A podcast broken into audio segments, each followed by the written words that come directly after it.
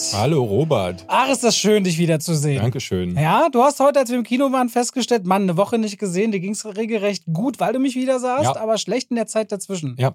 Und wir sind heute nicht zu zweit, Nee. sondern wir sind zu dritt. Ja. Wir haben heute die Person da, die schon vor zwei Wochen Gast gewesen wäre, hätten wir nicht aussetzen müssen.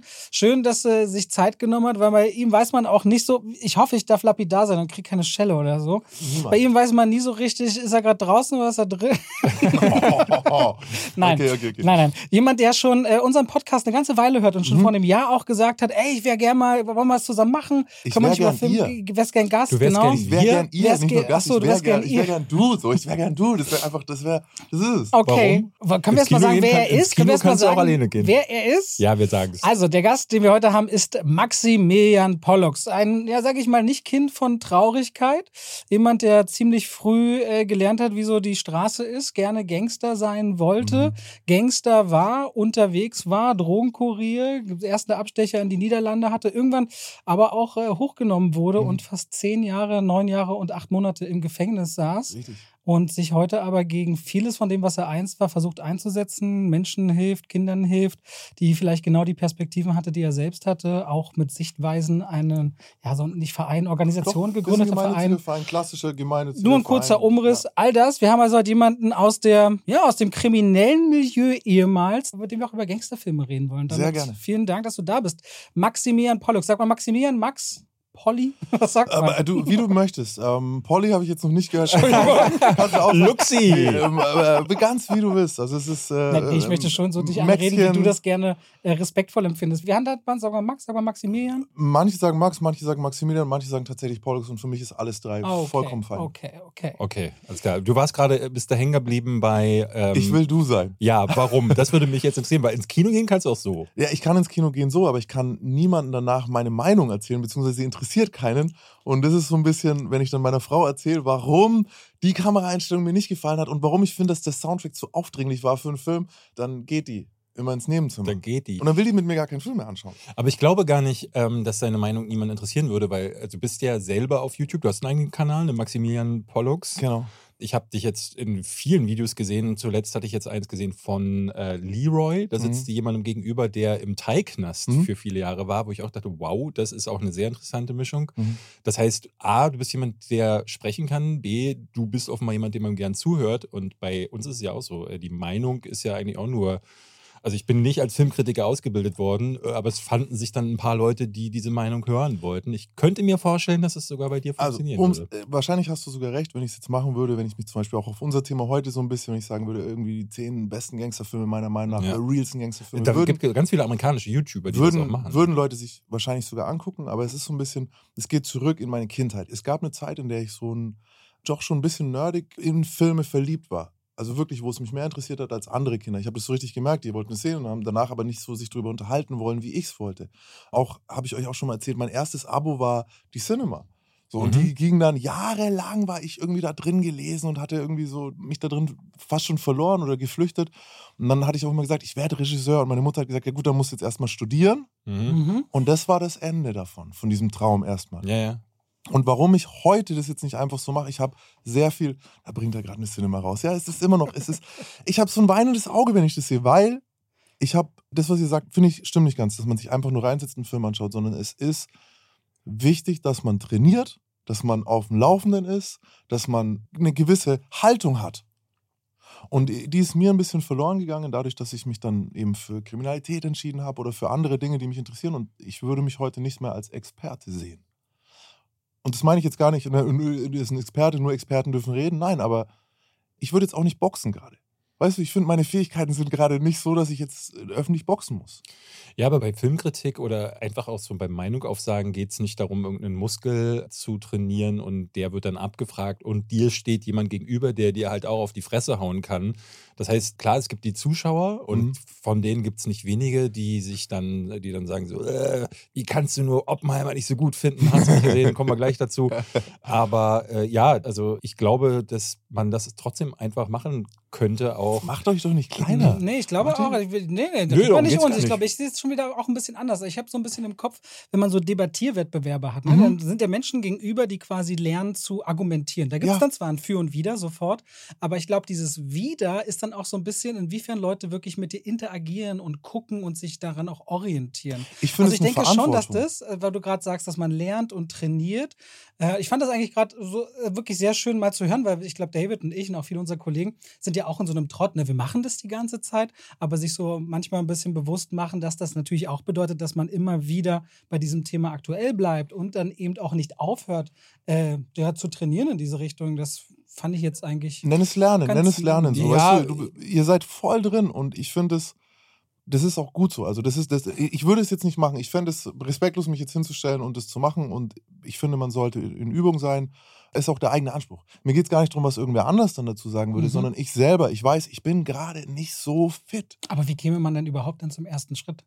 Der erste Schritt ist, dass du das liebst, dass du es liebst, dass du sehr viel Zeit reinsteckst, dass du leidenschaftlich bist, dass Aber du. dafür musst du nichts gelernt haben, also Ja. meiner Ansicht nach. Also Nein, du da, brauchst das kein Studio. dem Äh, Punkt ja eher. Nee, du brauchst kein Studium, aber du musst, es reicht nicht, einmal im Monat ins Kino zu gehen, es reicht nicht. Das sehe ich anders. Ich glaube, wenn du etwas liebst und in der Lage bist zu sagen, warum du es liebst, Mhm. oder wenn du es hast und sagen kannst, warum du es hast, dann bist du automatisch dafür zu befähigt, einen Kanal zu führen, der Filmkritiken Ich gebe dir ein Beispiel. Ich muss nicht alle Jackie Chan-Filme geguckt haben, um eine Kritik zu John Wick 4 zum Beispiel abzugeben. Auch wenn es immer wieder Leute gibt, die sagen, du musst zu Robert Oppenheimer seine Biografie gelesen haben und selbst beim Manhattan Project gearbeitet haben. Wie damit 100.000 du andere. Aber das sind, ja quasi, das sind ja jetzt quasi zwei Extreme. Genau, ne? das sind ja zwei zwei Extreme. Extreme. Ich glaube schon, dass eine Filmkritik oder wenn wir darüber reden, ja auch oft davon lebt, dass man gewisse Einordnen kann. Einordnen kann. Ich meine, Ja. wir hatten jetzt gerade, du sagst, du hast mit einem Thai- jemand, der im Thai-Gefängnis saß, natürlich denken wir vielleicht sofort an The Raid 2. So an die Szene draußen im, und das ist was, was der Beruf mit Mhm. sich bringt, dass du sofort so eine Szene, die du irgendwo da verortet hast, im Kopf hast. Also ich würde sagen, es sind jetzt zwei Extreme, Mhm. ähm, die. Ich denke an Kickboxer 2. Jawohl. Ein kurzes Beispiel noch vielleicht, Ja. wo ich stehe. Wenn mir jemand seine Meinung zur politischen Lage gerade sagt und ich sage, du, ja, aber ich finde jetzt unseren Innenminister, da hatten wir schon schlechter und der weiß nicht, wer unser Innenminister ist, dann möchte ich eigentlich von ihm nicht mehr groß Das viel zu dieser Einschätzung hören. Und so ist es da auch. Wenn ich mit jemandem über Filme rede und der kennt einige der Meilensteine nicht, an denen sich andere vielleicht orientiert haben oder er hat keinen Bezug dazu oder sie, dann sinkt meine Lust darüber, von demjenigen oder derjenigen was zu hören. Ganz einfach. Das ist aber vielleicht auch ist Genau, eine das ist, aber, persönliche das ist deine so. Perspektive. Genau. Ich finde trotzdem, dass auch Leute, die nicht dieses Wissen haben, die eignen sich das ja dann über die Jahre an, wenn sie dabei bleiben. Also ich finde, jemand, der Filmkritiken macht, sollte dann auch viele Filme gucken. Aber äh, solange diese Person auch sagen kann, zum Beispiel, ey, ich habe Film XY nicht gesehen, seid mir nicht böse, ich finde diesen Film hier trotzdem so Mhm. und so, kannst du dich als Zuschauer immer noch entscheiden, gucke ich das trotzdem, weil mir diese Ehrlichkeit oder dieser Ansatz gefällt oder die Person halt einfach gefällt. Es gibt genügend, sehr viele unterschiedliche Kritiker auf YouTube und die das sehr unterschiedlich angehen. Und deswegen glaube ich, dass jeder irgendwie das kann, solange du in der Lage bist, so verargumentieren. Wenn du dann halt da stehst, Film war voll gut, ey. Und dann war's das, Mhm. dann ist das keine Das Filmkritik. ist ja auch eine Frage der Selbstreflexion. Wenn du natürlich so auftrittst und so tust, als hättest du einen ewig langen Background und den hast du gar nicht, weil du gar nicht so viel gesehen hast. Oder ob du sagst, bei mir ist ja zum Beispiel auch so, ich habe keinen Citizen Kane, habe ich nie gesehen. Und da gibt es noch eine ganze Reihe von Das, hast, das machst du aber mit Absicht nicht. Dass du Citizen Kane jetzt nicht gesehen hast, das machst du jetzt mit Absicht nicht. Den könntest du einfach heute Abend anschauen und du wärst nicht enttäuscht. Du sagst einfach, ich nicht, ich schaue nicht und es ist Ja, jetzt so, damit manchmal- kokettiere weißt du, ich was jetzt, richtig, nicht weißt du, was richtig ironisch das ist? Weißt du, was richtig ironisch ist, weil du gerade hier sitzt? Vielleicht ist es auch völlig blöd, aber manchmal sage ich zu meiner Frau, weil ich immer denke, ich mache diesen Beruf jetzt so ganz lange. Ich sage zu ihr immer, irgendwann, wenn ich mal das nicht mehr mache, diesen Job, oder wenn ich im Gefängnis lande, gucke ich diese ganzen Filme, dann habe ich mehr Zeit. Keine Versteh ich. Ahnung, ob das stimmt, ob ich das im Gefängnis dann hätte, das wirst du uns sagen. Aber ironischerweise sage ich ihr das manchmal. Ich weiß auch nicht, Citizen Kane ist für mich manchmal, wenn ich so einen Meilenstein dann nachhole, dann ist der weg, der ungesehene Meilenstein. Mhm, Das ist auch mhm. so ein Relikt, was ich Mhm. irgendwie manchmal gerne mit mir rumschleppe. Kann ich Ja. komplett nachvollziehen. Jetzt kommen wir doch aber, So, glaube ich, einfach mal zu dem Part, der normalerweise kommt, weil wir haben Mhm. an dieser Stelle ja das Trivia. Mhm. Das bringt immer der Gast mit. Heute bist du der Gast. Ich habe, jetzt muss ich ganz kurz nochmal den Namen gucken, weil ich habe den Namen vergessen. Aber ich finde, es Steven ist ein Trivia. Nee, gar, ja, äh, es ist die, äh, dieser eine. Stefan. Ste- Stefan, Stefan Spielberg. Ähm, nee, und zwar geht es um einen Klassiker des Gangsterfilms, den ich nicht mitgebracht habe, eigentlich, über den ich eigentlich nicht sprechen wollte, aber die Trivia dazu finde ich recht gut, beziehungsweise interessant. Und zwar ist es American Me. Und der damalige Schauspieler, der eben den Hauptdarsteller gespielt hat, nämlich Edward James Olmos, hat jahrelang Polizeischutz bekommen, ist heute noch in Gefahr. Zwei der Consultants zu dem Film wurden damals nach dem Film getötet.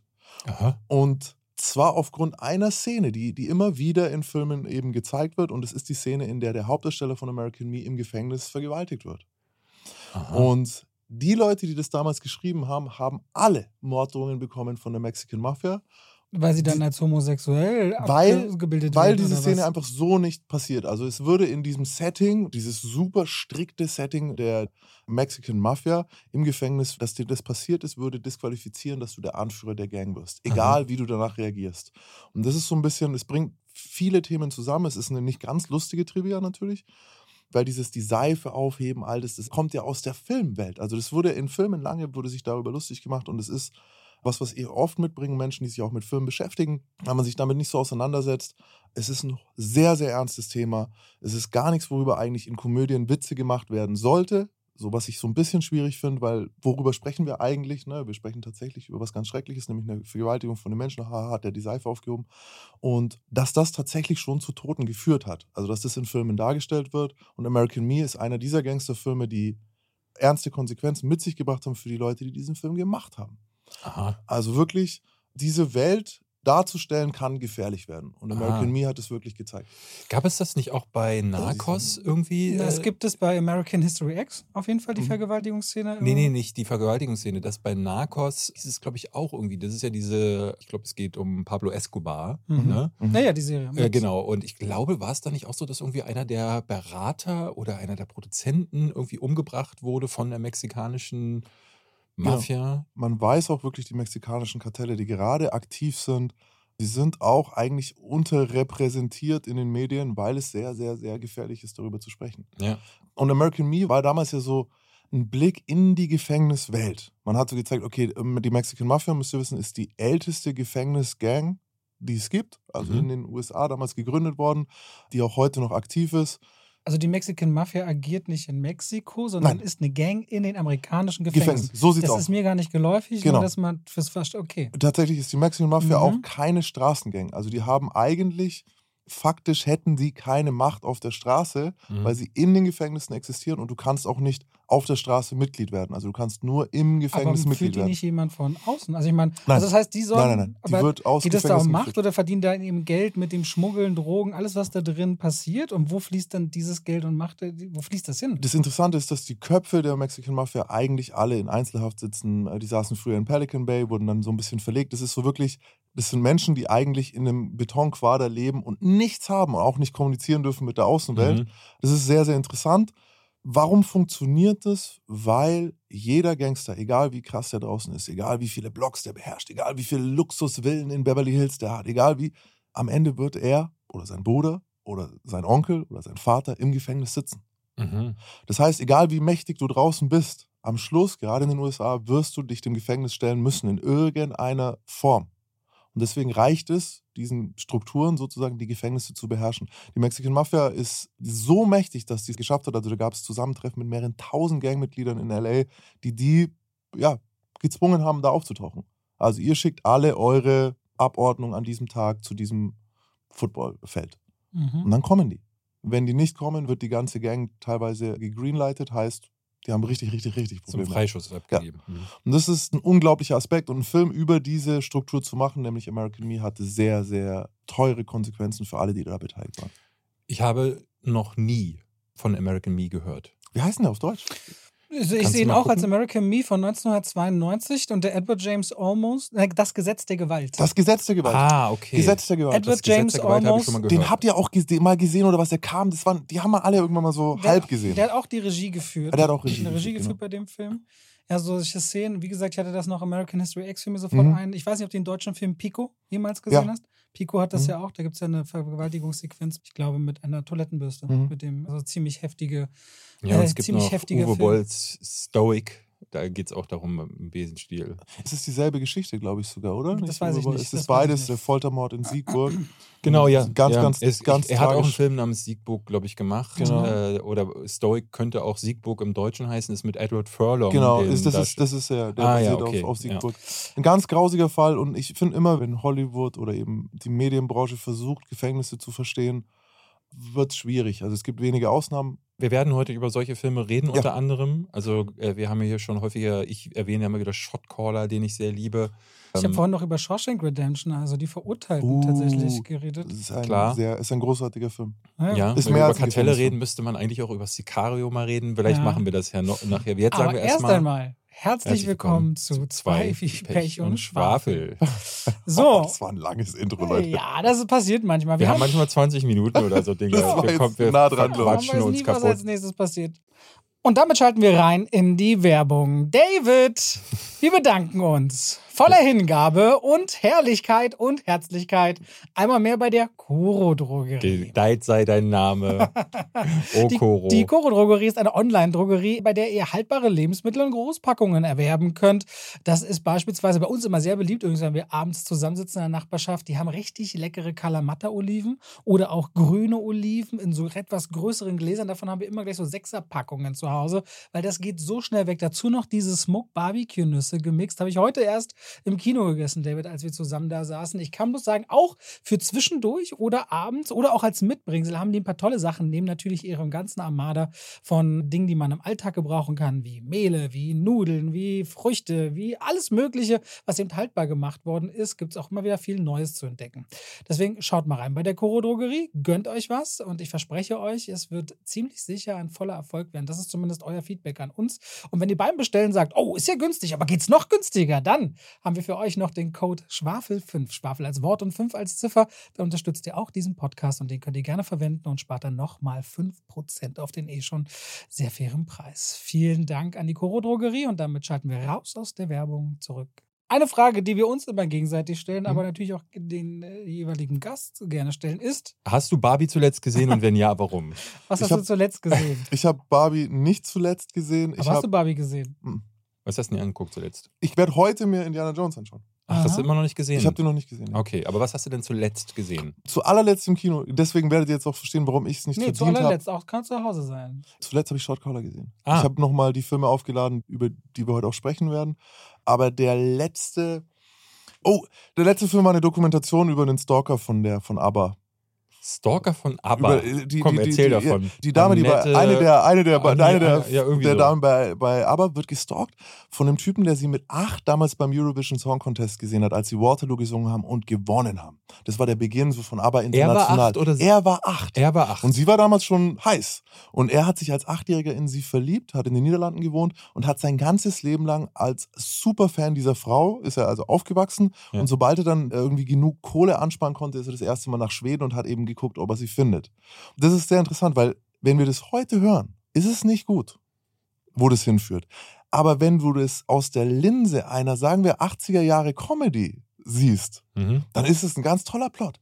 Und dann trifft er sie auch irgendwo zufällig in einem Park, was natürlich nicht zufällig ist, wenn er jeden Tag dort rumhängt, weil er gehört hat, dass sie dort manchmal spaziert. Ja. Und dann kreiert er so ein Setting, wo er sie immer wieder trifft. Und er behauptet, er hatte mit ihr dann eine Affäre. Er ist ja jetzt nicht gerade der Prinz auf dem Pferd so irgendwie. Und diese ganze Doku lang hast du ein sehr, sehr schlechtes Gefühl, weil auch Gerichtsprozess gegen geführt wird am Ende. Das wird immer so eingeblendet. Mhm. Und ganz am Ende kommt raus, dass die beiden tatsächlich was miteinander hatten. Nein. Doch. Geil. Und es ist unglaublich. Und sie hat es dann irgendwann mal zugegeben und hat gesagt, he wore me down. So, Ach, ich war krass. verzweifelt, ich hatte gerade meine Scheidung, es war das und das. Und dieser Typ war immer da. Und er war immer da und er hat mir jeden Tag einen Brief geschrieben. Und irgendwie Oh bin ich dafür gefallen halt. Ich fand es sehr, sehr, sehr interessant, weil einfach, es gab Zeiten, in denen das ein Filmskript war, das man hätte benutzen können. Ja. Ja. Weißt du, sehr viel von dem, was in Ja, 80er, ja. 90er Jahren Komödien so als romantisch galt, ist ganz klar. Ja.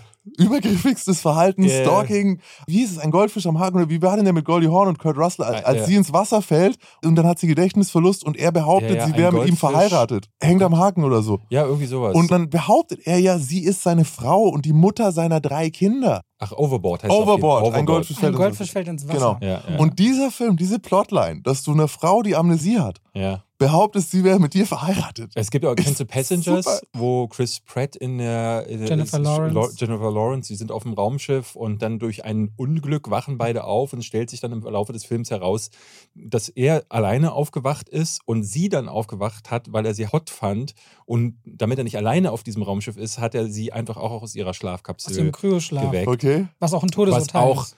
Einfach ganz schön krass ist. Ich hatte Oh, witzigerweise letztes Jahr, ich habe ja eine kurze Zeit, hatte ich das hier mal erzählt, ich habe ja kurzzeitig als jemand gearbeitet, der Drehbücher durchgelesen Mhm. hat. Und ich sollte dann einschätzen für das Studio, das dahinter war, sind diese Drehbücher was, was man in einen Film verwandeln kann. Und es gab eines, ich will nicht zu sehr ins Detail gehen, damit das nicht irgendwie verraten wird, da ging es um einen Typen, der äh, war Handwerker. Und der hatte sich verliebt in eine Frau, die in der Straße gearbeitet hat, in der er immer gearbeitet hat. Und eines Tages hat er mitbekommen, dass sie von jemandem überfallen wurde. Und zwar nur deshalb, weil er in ihre Wohnung immer heimlich eingestiegen ist. Er Okay. konnte Schlösser zum Beispiel knacken und hat dieses Talent benutzt, um sich bei ihr auf den Couch zu setzen, Fernsehen zu gucken, und bis sie dann von der Arbeit gekommen ist und dann nach Hause war. Und eines Tages wird er durch Zufall zum Helden Mhm. und kommt dann mit ihr in Kontakt. Und ich glaube, ich hatte bis zur Hälfte gelesen und meinte, Leute, das ist ja eine Red Flag nach der anderen. Mhm. Das könnt ihr heute nicht mehr bringen. Das ihr wollt. es ist krass, dass irgendjemand das noch als Drehbuch verfasst hat und gedacht hat, dass das cool sein würde. Mhm. Jemand, der eigentlich ein Stalker ist und übergriffiges Verhalten an den Tag legt, den könnt ihr nicht dann durch so eine Situation versuchen zu drehen. Das, War das das, als Komödie angesetzt oder was war das? das hat sich aus dem Drehbuch ehrlich gesagt nicht mal richtig ergeben. Ich glaube, die wollten dann, die wollten dann Richtung Thriller, aber mit ihm trotzdem als Sympathieträger, was Sympathieträger. halt einfach nicht gegangen ist. Allein die Plotline, dass wenn eine Frau Nein sagt, du dich dann noch mehr ins Zeug legen musst. So Ja. sind wir ja aufgewacht. Also sorry, aber Ja, so, ja. so hat man es mir eigentlich beigebracht. Wenn sie Nein, Nein, sagt, ja. Nein heißt, du musst dir mehr einfallen lassen. Du musst Ja, dir jetzt ja. richtig Mühe geben. Du musst dich eigentlich als Frau verkleiden, um die Kinder jetzt weiter äh, mit ihr aufzuziehen. Also das sind ja alles extrem Ja, ich meine, das wurde ja auch übergriffiges so ein bisschen, Verhalten. auch, so. wenn man sich Filme aus jener Zeit anguckt, Miss wo, man auch, wo du dann auch. manchmal hörst, dieses Ja. du, du musst ihn zappeln lassen, ne? Sind ja auch War die so andere Phrasen, Version, ja, ja, ne? ja. Sind ja alles so Phrasen, die einfach natürlich. Also da natürlich. muss man äh, heute, das muss Mhm. man gut überprüfen und finde ich ganz gut, dass es nicht mehr, also dass wir heute bei sowas genauer hinschauen. Ja, ich glaube, man kann viele Filme abklopfen. Geht auch in die andere Richtung, ne? wenn man sich zum Beispiel das Verhältnis zwischen Forrest Gump und Jenny anguckt. Fand ich aber damals schon schlimm. Ich habe Jenny, das ist mit Schwester Ratchet, ist die somit eine meiner verhasstesten fünf Frauen. Schwester Ratchet, Für Kuckucksnest? einer flog übers Kuckucksnest, ja. Also da ist schon noch Luft zwischen den beiden, aber ich finde Jenny, ich finde es so richtig, ich mag das gar nicht, wie sie sich verhält. Für mich war das immer okay, weil ich der Meinung war, es gibt halt Menschen, die sind gebrochen. Und es, der Film erklärt ja sehr gut, woher das kommt. Sie wird als Kind missbraucht von dem Vater und sch- sobald sie älter wird, Drogen, Party, sie zieht ständig Mhm. durch die Gegend, die ist ja, findet ja keine Heimat. Und diese Heimat findet sie dann bei ihm. Und dass sie ein toxisches Leben führt und dann nicht plötzlich untoxisch ist als Erwachsene. Mhm. Das Problem ist, dass der Film Romantisiert das, oder? Ja. er romantisiert und er bezieht nie Stellung. Ne? Und das kann man sich erschließen, wenn man möchte, wenn man für Figuren auch ein bisschen lesen kann oder auch Menschen lesen kann.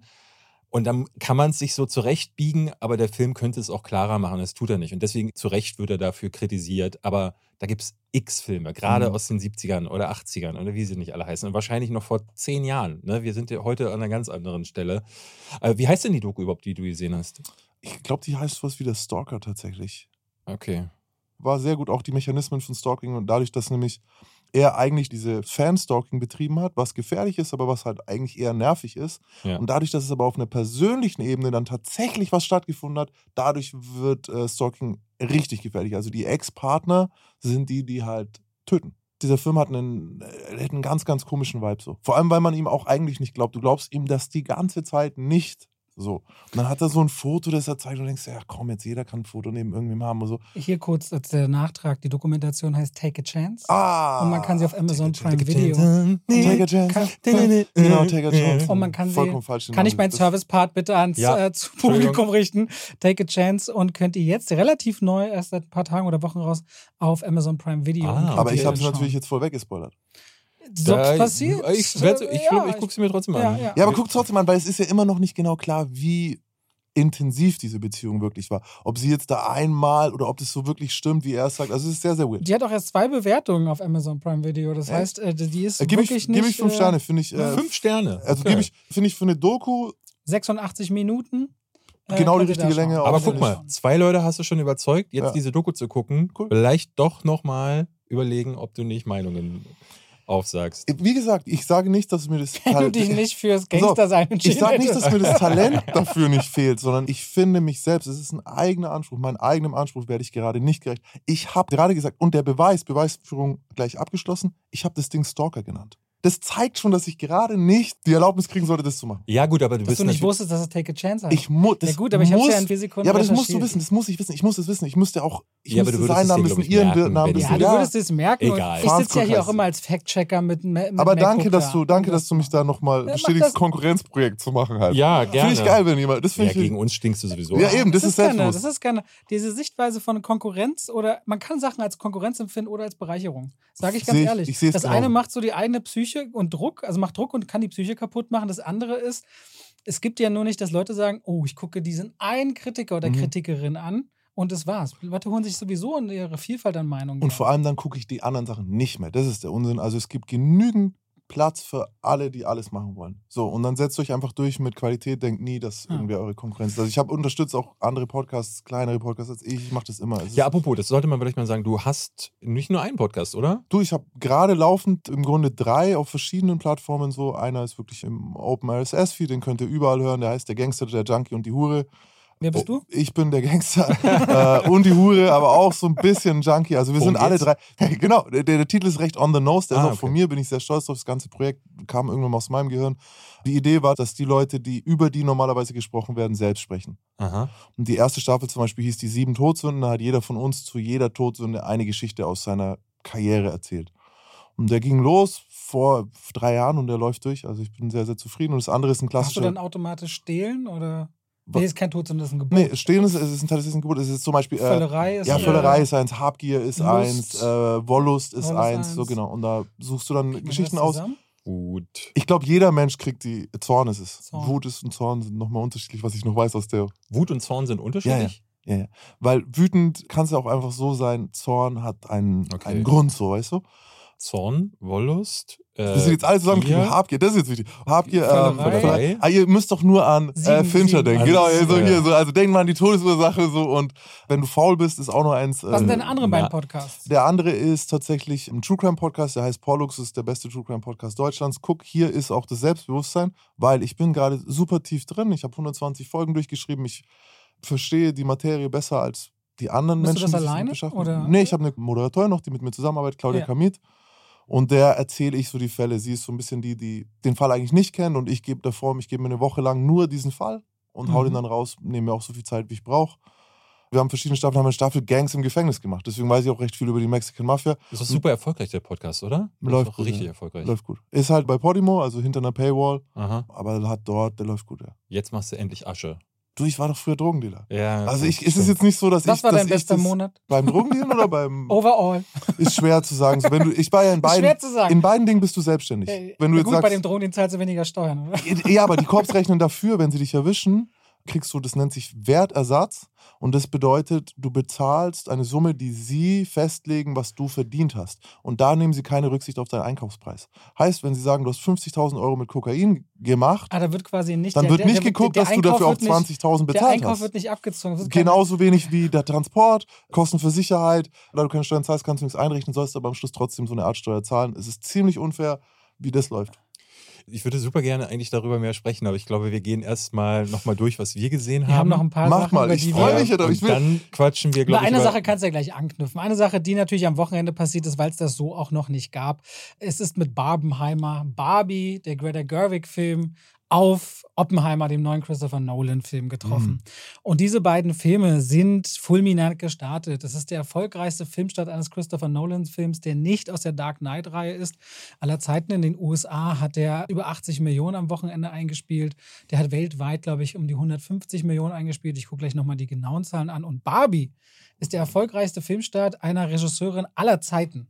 155 Millionen dort, über 330 Millionen weltweit, über eine halbe Milliarde beide Filme zusammen. Also riesiges Spektakel. Die Kinos sind voll. Barbie hat am ersten Wochenende mehr eingespielt als The Flash und Indiana Jones in ihrer gesamten Laufzeit. Also Indiana Jones hat jetzt ein bisschen unter 300 Millionen oder ein bisschen über und für The Flash gilt dasselbe und Barbie hat äh, weltweit schon am ersten Wochenende dieses Geld eingespielt. Also es ist wirklich extrem. Ah, ja, bei The Flash wundert es mich jetzt weniger so. Bei Indiana Jones, dem gönne ich mehr, Bei Barbie ist es halt auch durchaus besonders, weil David wird gleich was sagen, weil letzte Woche haben wir darüber geredet, dass ich den Film sehr mag. Mhm. Er war jetzt dort, aber es ist auf jeden Fall, denke ich, ein Versuch, Kunst und Kommerz irgendwie mal anders zusammenzubringen.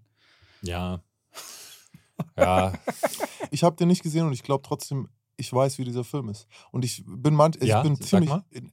Also ich glaube, die sind sehr viel selbstironischer, als es so aussieht, wenn man so, ne, obwohl es sieht eigentlich auch selbstironisch aus. Ich glaube, sie haben Humor bewiesen an den Stellen, so, an denen sie es auch verkacken können. Ich traue dem Film sehr, sehr viel zu.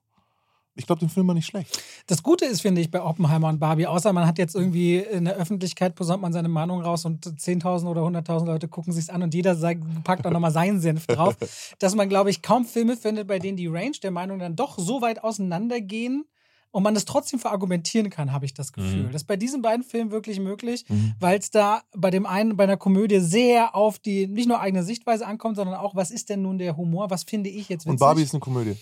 Barbie ist eine, ich würde sagen, eine Satire. Ne? Okay, genau. Also ich finde das ganz spannend. Ich habe heute ein Interview über Rendezvous, Reragu, nee, Reragu, Rendezvous Rendezvous. gelesen. Mhm. Da war es ja spannend, da ging es darum, was das Problem der deutschen Komödie ist. Und deswegen habe ich so gehuckt, jetzt die anderen acht Filme zu gucken.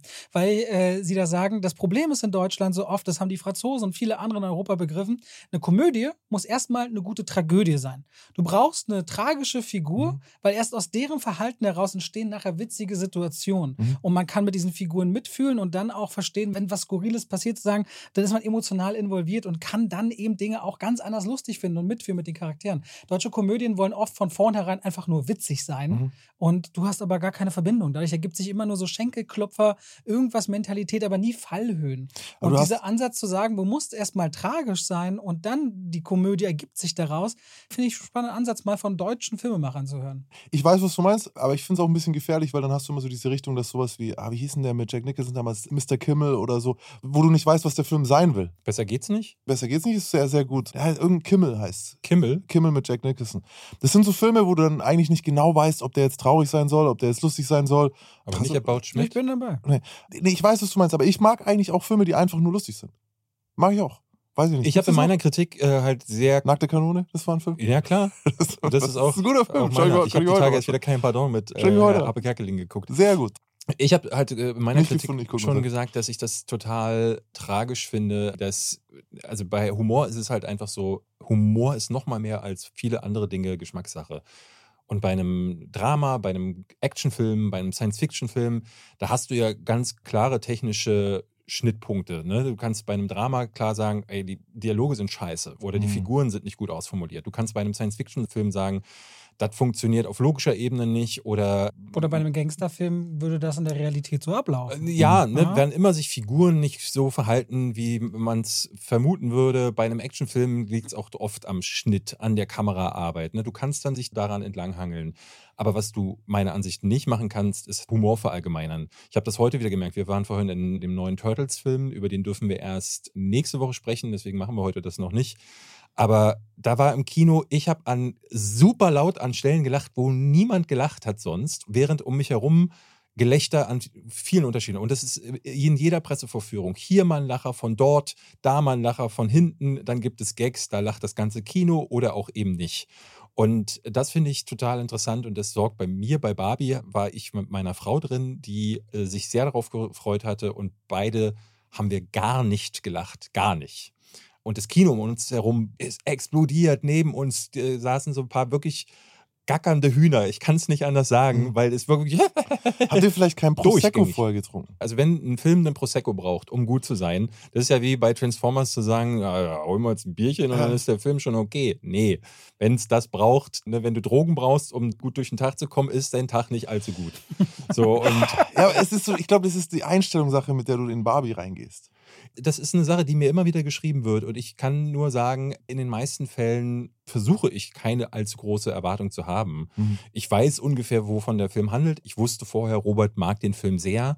Bei den Trailern hat sich bei mir nicht allzu viel getan, deswegen Es kommt ja noch dazu, dass du auch Greta Gerwigs Filme jetzt Genau, schätzen weißt. finde im ich auch sehr, eine sehr schlaue Regisseurin, verheiratet mit einem sehr schlauen anderen Regisseur, die beide am Drehbuch gearbeitet haben. Also ich hatte schon was erwartet, aber es ist jetzt nicht so, dass ich da reingehe und sage, Citizen Kane 2, endlich, ne, bei einem Thema wie Barbie. Mhm. Und der Film fängt dann an auf eine Art und Weise, wo ich dachte, oh, super, mochte ich, ne, weil sie gleich irgendwie einsteigen mit einem sehr frechen Gag, nämlich dass eine Helen Mirren spricht äh, drüber gegenüber. Aus dem Off sagt sie dann so Sachen wie, Barbie hat die Welt der Frauen gerettet. Denn äh, diese Puppe muss ja offensichtlich in der realen Welt alle Probleme des Patriarchats gelöst haben. Und da dachte ich schon so, oh, nicht unfrech, dass sie Mhm. gleich so reinstarten, auch damit sehr auf Konfrontation gehen, nämlich als Mann. Und es gab sehr viele Reviews, die man auch online lesen konnte, wo ganz viele Männer gesagt haben, dieser Film ist Anti-Mann, was soll das, wieso werden wir hier alle attackiert? Und ich dachte so, mag ich, finde ich gut. Jetzt wäre es schön, wenn ihr da dann ein schönes Follow-up, damit es als Satire funktioniert. Satire muss bissig, muss meiner Ansicht nach auch scharfzüngig sein und muss aber auch clever beobachten. Und das fehlte mir dann. Mhm. Ich merkte, der Humor driftet sehr schnell ab in am Strand wird gewackelt. Ken sagt dann, also es war wirklich infantiler Humor, der da immer wieder passierte. Diese Cleverness und diese Schleue und dieses eben auch Freche, was ich am Anfang festgestellt habe, zieht sich dann plötzlich gar nicht mehr durch den Film, sondern ich bekomme einen Gag nach dem anderen, der nie so ganz funktioniert. Also Beispiel, das ich auch in meiner Kritik nannte, war Weird Barbie, die halt überhaupt nicht weird ist. Es gibt eine Barbie, die, äh, weil die ihre Besitzerin ihr gerne die Haare kurz schneidet und sie anmalt, wäre sie jetzt weird. Und dann sitzt dann aber eine Frau, die hat ein bisschen was im Gesicht herumgemalt und da haben sie die Haare so ein bisschen kurz geschnitten, nämlich Kate McKinnon, die eine tolle Darstellerin ist, die dann aber gar nichts machen kann. Kate McKinnon sagt nichts, was in irgendeiner Form weird oder komisch wäre, was wirklich anstößig auch wäre und auch nichts Lustiges. Und ich dachte, das ist alles so halbgar. Das funktioniert leider gar nicht für mich. Und deswegen, bis zum Schluss hat dieser Film nichts mit mir gemacht. Mhm. Und Es bleibt halt ein amerikanischer Film dann doch oder so. Für mich kommt es immer darauf an, wer das dann auch letzten Endes macht. Und es gibt ein paar Komiker da drüben oder Drehbuchautoren, die haben wirklich ein hervorragendes Gespür für auch, ich liebe am meisten schwarzen Humor und ich finde so eine Komödie wie dieser, der, er möchte ja auf der einen Seite antikommerziell sein. Ne? Es wird die Geschäftsführung von Mattel ist hier übrigens auch zu sehen. Und gleichzeitig ist es reines Konsumabfeiern. Und äh, auf der einen Seite gibt es am Anfang diesen Gag mit dem Feminismus und dass das Patriarchat dann ja besiegt wird.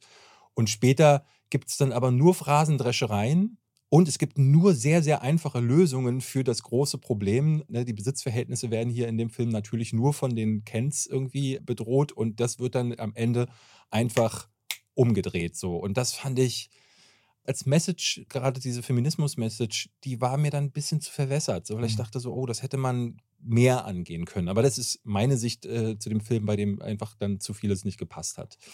Das nochmal dazu. Ich fand das gerade sehr spannend, weil du das mit der Weird Barbie gesagt hast. Und du Mhm. sagst, das zum Beispiel passt für dich nicht. Und das fand ich, da habe ich gerade, ich höre dazu und denke sowieso meine Gedanken dazu. Und für mich ist es dann sofort, dass ich, dass ich so denke, naja, dieses Barbie-Land, diese Welt, in der Barbie aufwächst, wird ja als die perfekte Welt. Mhm. Sobald Barbie feststellt, oh, meine Dusche funktioniert nicht richtig oder ihre Füße bleiben nicht mehr in der Luft, wenn sie aus ihren hochhackigen Schuhen raustritt, dann erschüttert es die Erde. Ne? Das ist in dieser Okay. Welt alles perfekt und sobald was minimal abweicht, ist es No-Go, muss repariert werden, passt nicht mehr dort hinein. Mhm. Und ich finde, aus dem Blick heraus ist eine Barbie, deren Frisur weg ist und die Farbe im Gesicht hat und die sich über Spagat fortbewegt, ja eigentlich schon wieder eine weird Barbie. Aber als Zuschauer, der draußen sitzt, aus dieser Welt Mhm. und guckt, naja gut, ist jetzt nicht besonders weird. Fahre ich einmal zum Zoo. Hat heute jemanden, der hatte nicht mal mehr einen Schlipper an in der S-Bahn stehen, neben mir auf dem Hinweg. Das ist eher weird, Ja, Barbie. einmal mit und der das ist U8 halt, fahren das ist, das ist da für mich halt aber voll so, weil ich denke, ich verstehe die Aussage, die ist eigentlich nicht weird genug.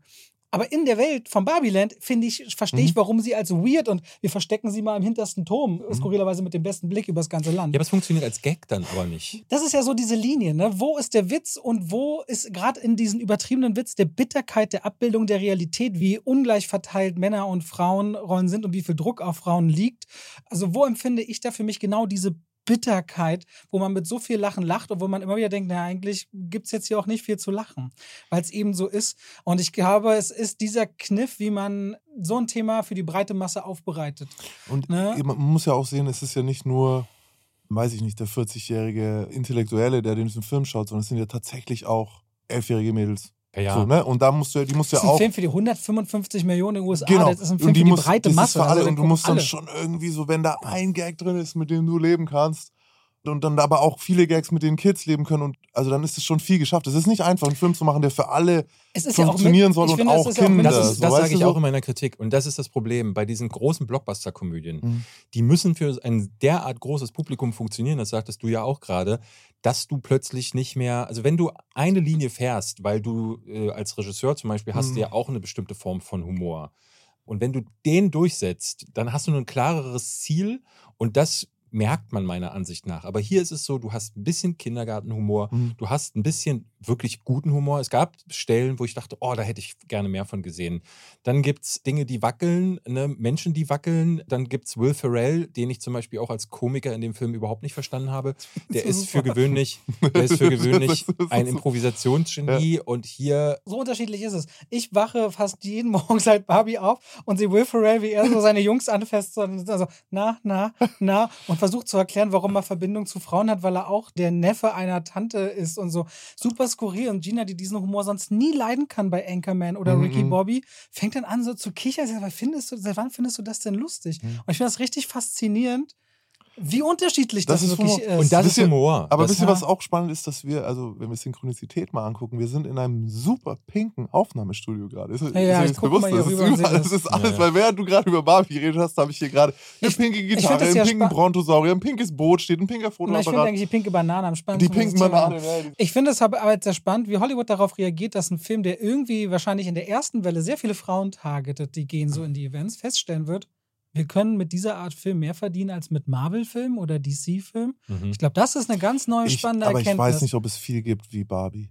Das ist ja auch noch, das ist jetzt das nicht ist, nur dafür sind, irgendeine sie, dafür sind, Komödie, glaube ich, viele CEOs oder viele Studios nicht klug genug. Diese Welle ist jetzt da. Ja. Diesen unglaublichen Erfolg ist da. Die nächst erfolgreichste Regisseurin ist die von äh, Captain Marvel gewesen, was der paar 20. Mhm. Marvel-Film war. Das heißt, da ist das nochmal anders zu Ich bewerten. glaube, und was gerade auch viel passiert ist, dass Leute überrascht sind. Ich glaube, was wir in der bisherigen Filmwelt, wir sind es einfach gewohnt, dass jemand sagt, wir machen einen Film zu Beispiel Battleship, ne, was ja im Grunde Schiffe versenken war. Was sie natürlich zu einem, ne, Rihanna spielte, glaube ich, mit. Rihanna und, spielt mit. und ja, Taylor Kitsch oder äh, wie der hieß, Taylor äh, der? Hauptdarsteller. Achso, ne, Kitsch Taylor Kitsch, glaube ja. ich. Dann war es halt ne, die typische Sci-Fi, UFOs greifen an, äh, Action-Orgie und ja, kennt man.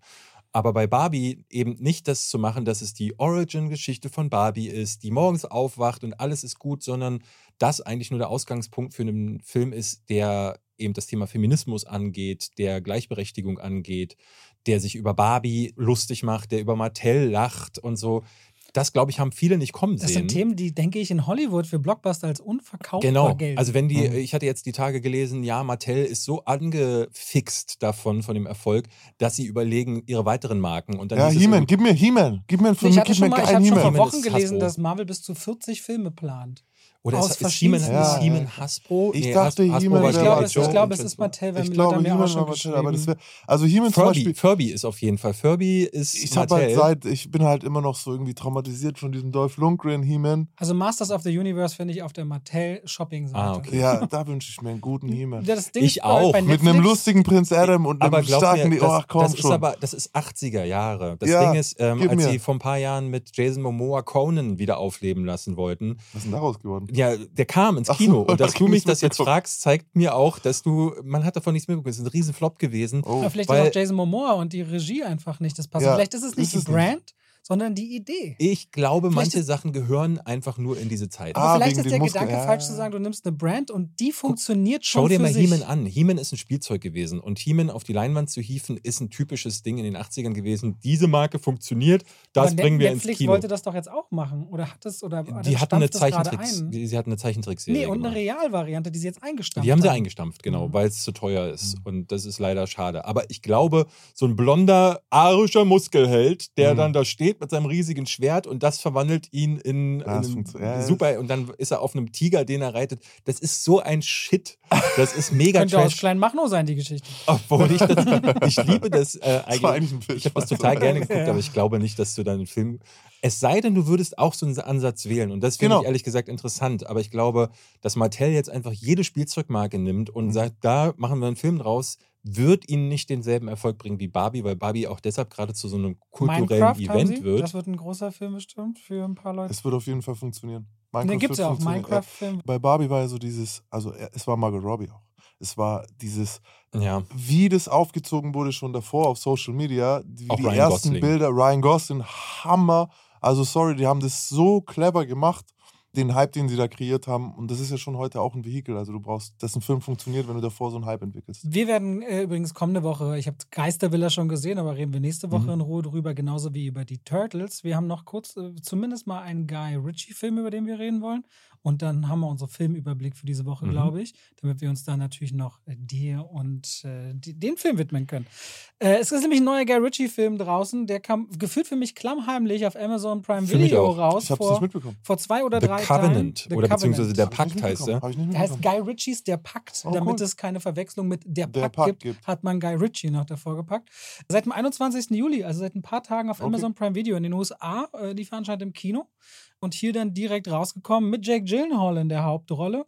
Und der Film widmet sich, erinnerst du dich, als aus Afghanistan die ganzen internationalen Truppen abgezogen sind Ach, vor ich, ah, ja, ja, ja, okay. und man doch, sieht, doch, doch, man hat ja. am Flughafen noch all die Menschen gesehen, die sogar sich an den Flügeln festgehalten Ja, ja, ja. haben, weil sie raus wollten, Angst vor den Taliban hatten. Es gab ja genug Menschen, die kooperiert haben Mhm. äh, mit dem internationalen Militär und denen versprochen wurde, dass man ihnen hilft. Und Mhm. jetzt sind da Hunderte oder Tausende zurückgelassen. Einer meiner besten Freunde war bei Operation Enduring Freedom damals mit 20. Der war Gebirgsjäger, der ist mit 18 zum Bund gegangen, hat sich verpflichten lassen. Die haben den mit 20, dann gerade 21 haben die ihn nach Afghanistan geschickt im ersten Jahr.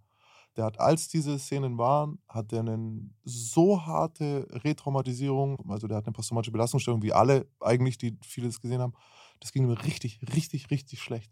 So, der hat es, obwohl es jetzt für ihn 20 Jahre her war, Ich rede aber von vor zwei Jahren. ja, ja, aber so, das, ist okay. ja, das sind die Folgen. Genau. Operation, Operation Enduring Freedom war ja Mhm. 2001 dann gleich angefangen und so und da waren die jetzt 2001, 2002, der war mit das erste Kontingent Gebirgsjäger aus Deutschland und er sagt, das ist halt, also für ihn das zu sehen, diese Leute, die damals, denen man so viel versprochen hat, sie dort zurückzulassen, das war für ihn als Ex-Soldat extrem retraumatisierend, dem ging es sehr, sehr schlecht. Der Pakt erzählt dann nämlich die Geschichte von Sergeant John Kinley. Ausgedachte Figuren hier, aber im Grunde sich entlanghangeln an Schicksalen, die so stattgefunden haben. Der im Afghanistan im Einsatz ist, nicht mehr lange Zeit vor sich hat, bis er nach Hause kann. Mhm. Und er hat einen Übersetzer an der Seite. Ahmed heißt er.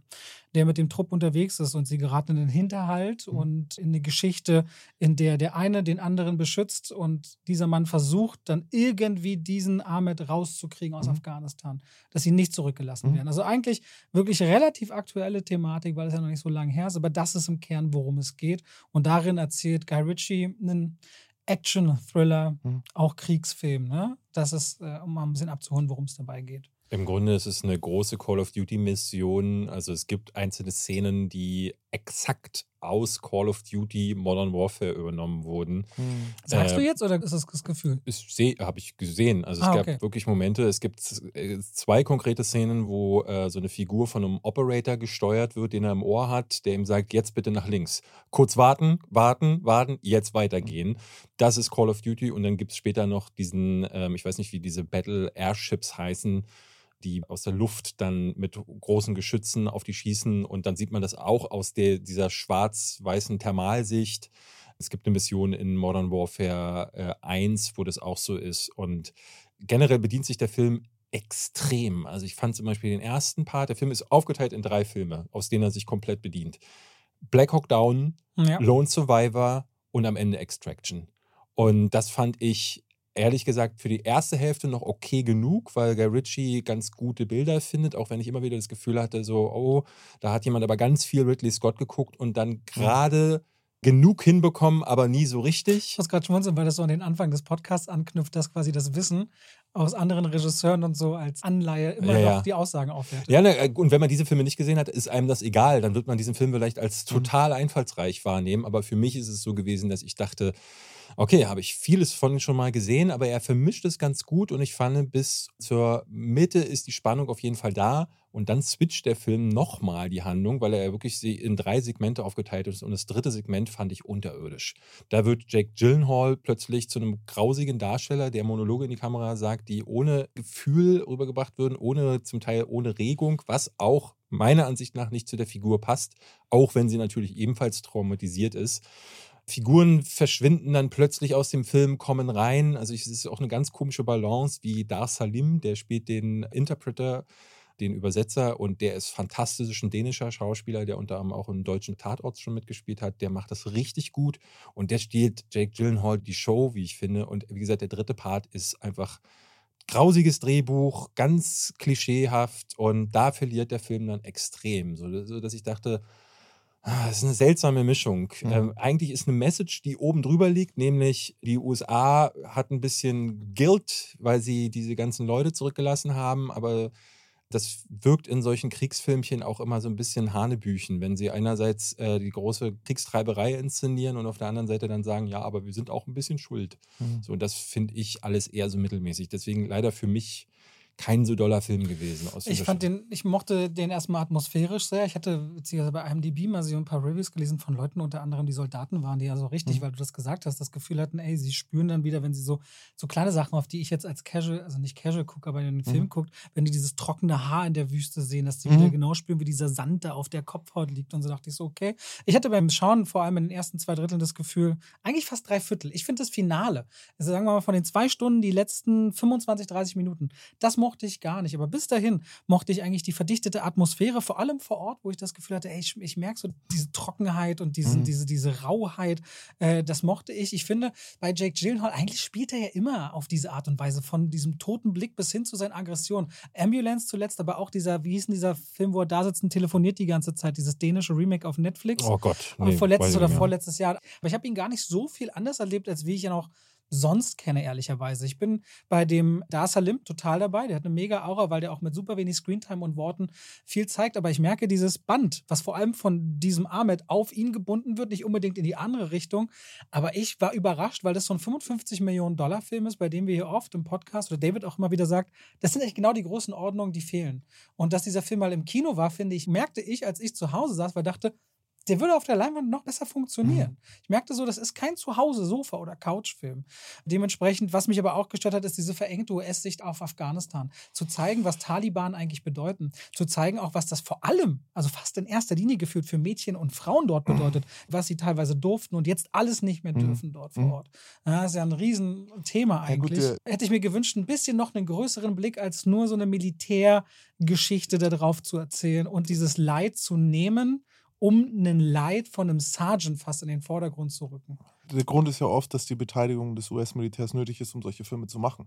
So, ne? Also das ist ja oft, wo kriegst du denn das Flugzeug her, wo kriegst du denn den Panzer her, wo kriegst du denn die ganzen Ja, ja. Sachen her, wo kriegst du denn die, die Berater her? Das sind ja dann alles Leute, du arbeitest. Also das ist ja so eine lange Wobei, Geschichte, als die ich hier The. Hotshots gesehen habe, Teil 1 nochmal, sieht nicht schlecht aus, wie sie es schaffen, Tony Scott zu kopieren am Anfang. Sehr, sehr Es sieht nicht so schlecht Ja, aus für liebe- ohne. US-Militärbeteiligung. Aber es ist ja tatsächlich, ich weiß gar nicht, ob die da nicht beteiligt waren. Nee, die Haben haben, sie, die haben so mit Pappe so Sets an eine. Kliff, an eine Klippe gebaut, wo so Welten gegenschlagen Cool. und haben dann erzählt, das wäre halt der Flugzeugkreuzer. Da brauchst du die natürlich dabei und dann kriegst du halt diese Vorgabe auch einfach. Also da kommen, diese da kommen die Leute nicht raus. Ja, dann kommst du nicht raus, dann musst du es halt so darstellen. Ja auch. gut, aber bei diesem Film, pff, weiß ich nicht, okay, du hast dieses eine Flugzeug, ansonsten sieht das so teuer aus. Die paar Humvees, gedreht in der spanischen Wüste, glaube ich, größtenteils. Also so, na, nach so Hm. extremem Militäraufgebot sieht es jetzt nicht aus. Für 55 Millionen Budget kriegt er das, glaube ich, denn auch hin. Ich meine, auch so Filme, ah, ich habe hab The Hurt Locker jetzt nicht mehr so im Kopf, aber das ist doch auch ein Film, der schon auch mehr auf die Psyche eingeht Aber es geht ja und nicht das Militär glorifiziert. Ich glaube, es geht jetzt nicht nur immer darum, das, was du bekommst, wirklich an, an Material, sondern es ist auch so ein bisschen, gerade in den USA, so, du musst sehr vorsichtig sein mit dem Militär fix oder nicht. Ich weiß nicht, darf man das sagen? Also, du. Habe ich gesagt gerade. Also das merkst du auch, wenn ich, wenn ich amerikanische Podcasts höre oder so, und dann äh, geht es in die Richtung, dann hörst du immer wieder so, oh nein, nein, nein, aber ey, nichts gegen die Servicemen und so, ne? Es ist halt auch eine riesen, riesen, riesen Community. Es sind sehr, sehr viele Soldaten, Ex-Soldaten, Du siehst ja Leute, bei die jedem da Super Bowl, dass immer nochmal allen Leuten im Ausland gedankt wird, die im Einsatz für da willst sind und so. du, da, das ist schon eine hochmilitarisierte Gesellschaft trotz allem und so, da musst du schon, das steht im Vordergrund. dann. Und das, man hat das Gefühl, das schwingt bei dem Film so ein bisschen mit, dass Ja, es ein Film ist, der meistens, ja. Eigentlich noch eine andere Form von Kritik anwenden könnte, aber es nicht tut und dadurch ein sehr ja, klischeehaftes und beschönigendes Bild äh, präsentiert und letzten Endes Dar Salims Figur, die eigentlich die spannende ist und die Schicksale in Afghanistan, die eigentlich die spannenden werden. Diese Figuren werden dann zur Damsel in Distress gemacht, um dann im Grunde fast nichts mehr sagen zu können. Das ist mir zu wenig. So. Und wenn du dich dann als Regisseur auch noch zu sehr bei anderen bedienst und ganze Elemente aus Videospielen und anderen Filmen stiehlst, Mhm. dann bist du ja nicht Quentin Tarantino, der sich ganz viele Einflüsse nimmt und die aber zu etwas völlig Neuem verwebt, sondern du nimmst wirklich einzelne Bildsegmente und versuchst die äh, zu regenerieren. Das ist keine Neuschaffung von Kunst, Ah, ja, sondern da- das ist Da frage ich mich dann manchmal, also ich frage mich dann so ganz konkret, angenommen, ich müsste jetzt eine solche Szene inszenieren, ne? also wie läuft so ein Einsatz ab und ich mir jetzt so Ja, dann guckst, du Soldaten, dir, dann Militär, guckst du dir alles von Ridley nee, Scott nee, und Tony nein, Scott. Nein, nein, ich rede mit Soldaten, Militär. Und dann stellt sich heraus, ja, die machen das halt so. Mhm. Und dann stellst du beim Computerspiel fest, ja, die haben das gut umgesetzt, weil die auch gefragt haben, Mhm. wie macht man das denn? Und dann macht man das so. Dann frage ich mich, okay, was soll ich vielleicht Wie kriegst du es aus dem wie, System wie kriege ich, gespült? Ja, wie kriege ich eine neue kreative Sache durch den Ablauf, der gerade beim Militär so minutiös vorgegeben Indem ist. man kreativ ist. Ja, ja, und dann frage ich mich, so einfach nur, was mache ich? Mhm. So, was Ja. mache ich? Was mache ich? Ja, Aber das hat deswegen- Guy Ritchie hier nicht getan, ja. deswegen. Auf jeden Fall finde ich ihn deutlich besser als Operation Fortune und ich persönlich fand ihn auch wirklich zu großen Teilen spannend, den Film. Damit erstmal zu dem für heute. So. Und damit schalten wir rein in die Werbung. David, ich Ja. sehe ja manchmal, krieg ja mit, du bist ja schon auch manchmal gestresst, ne? Ja, Du ja. sagst dann manchmal so, ah, ich bin müde, ich habe nicht Ja. gut geschlafen, muss viel arbeiten, Ja. der Hund hat wieder einen Flug Vor allem bei uns im Podcast ist es auch immer so, ich werde müde, aber Ja, weißt du, was wirklich sehr entspannt? Ich habe einen Podcast-Tipp für dich. Und zwar hier aus unserer Produktionsbutze, richtig schön aufbereitet. Dungeons and Dreamers. Hast du schon mal gehört? habe ich schon mal gehört, weil wir jetzt nämlich darüber reden werden. Dungeons and Dreamers holt dich quasi immer einen wunderschönen Ort auf diesem Planeten und beschreibt die so in aller Ruhe mit Geräuschen von Regen oder Wind oder der Natur, wo du gerade bist, wie du alles so wahrnimmst, ist so sehr sinnlich gestaltet und ganz langsam, wie du auch merkst, wie dein eigener Herzschlag sich verlangsamt und du zur Ruhe kommst, aber auch manchmal so was Mysteriöses passiert. Also während du dann gerade in so einen Einschlaf-Relax-Modus geholt wirst, steht irgendwo auf einmal eine Art Monster, das dich mit roten Augen anguckt. Also es ist wie so eine Dungeon Quest. Wie so Ja, ein, das ist so ein bisschen Fantasy meets Ich will einschlafen. Dungeons and Dreamers. Sehr liebevoll. der erste Podcast, bei dem ihr einschlafen wollt. Nee, das ist wirklich so sehr zum Runterkommen, zum ruhig werden, vielleicht auch müde werden. Es ist ASMR für Dungeons and Dragons Spieler. Ja, also es ist schon ein bisschen auch so in dieser Welt. Dungeons and Dreamers. Ich habe zum Beispiel beim Laufen mit Cooper im Wald gehört und merkte so krass, dass ich so ganz einfach dahin schaute und meine Gedanken einfach mal abfallen konnten. Das war super schön zum Abschalten und äh, so zur Ruhe kommen. Also wer genau sagt, und da gibt es ja viele Menschen, ey, ich bin ein bisschen gestresst und so, und aber ich höre gerne Podcasts. Hört mal in Dungeons and Dreamers rein. Überall, wo es Podcasts gibt, bin ich mir ganz sicher, weil so gut, wie sie die bei uns hier überall hochladen, gibt es die überall. Hm. So, Dungeons and Dreamers, David. Nächste Woche hast du gut geschlafen, weil du die ab und zu gehört hast. Ja, vielleicht bin ich deswegen so erholt. So, muss man auch mal sagen. Dann damit schalten wir raus aus der Werbung zurück in den Podcast. Wir kommen. Pollux. Pass mal auf, ich habe einen auf. Kommentar bekommen und in dem Kommentar hat jemand Folgendes geschrieben. Sorry, aber wer Oppenheimer nicht gut findet, muss einfach dumm sein. Meine Meinung. Und sowas schimpft sich Filmkritiker. Dich sollte man wegsperren, damit du anderen nicht den Film versaust. Ich habe mir danach diesen Kommentar tatsächlich Gedanken gemacht, wenn man mich wegen meiner Meinung wegsperren würde, wie würde das eigentlich aussehen? Weil ich kenne Knast nur so, dass ich dann quasi mit dem Po zur Wand laufen müsste, weil jeder mich Nee, vergewaltigen du würdest, möchte. du würdest in der Spitze der Nahrungskette stehen. Filmkritiker stehen ganz weit oben. Ja? Ja, natürlich. Oh, dann gehe ich in den Knast.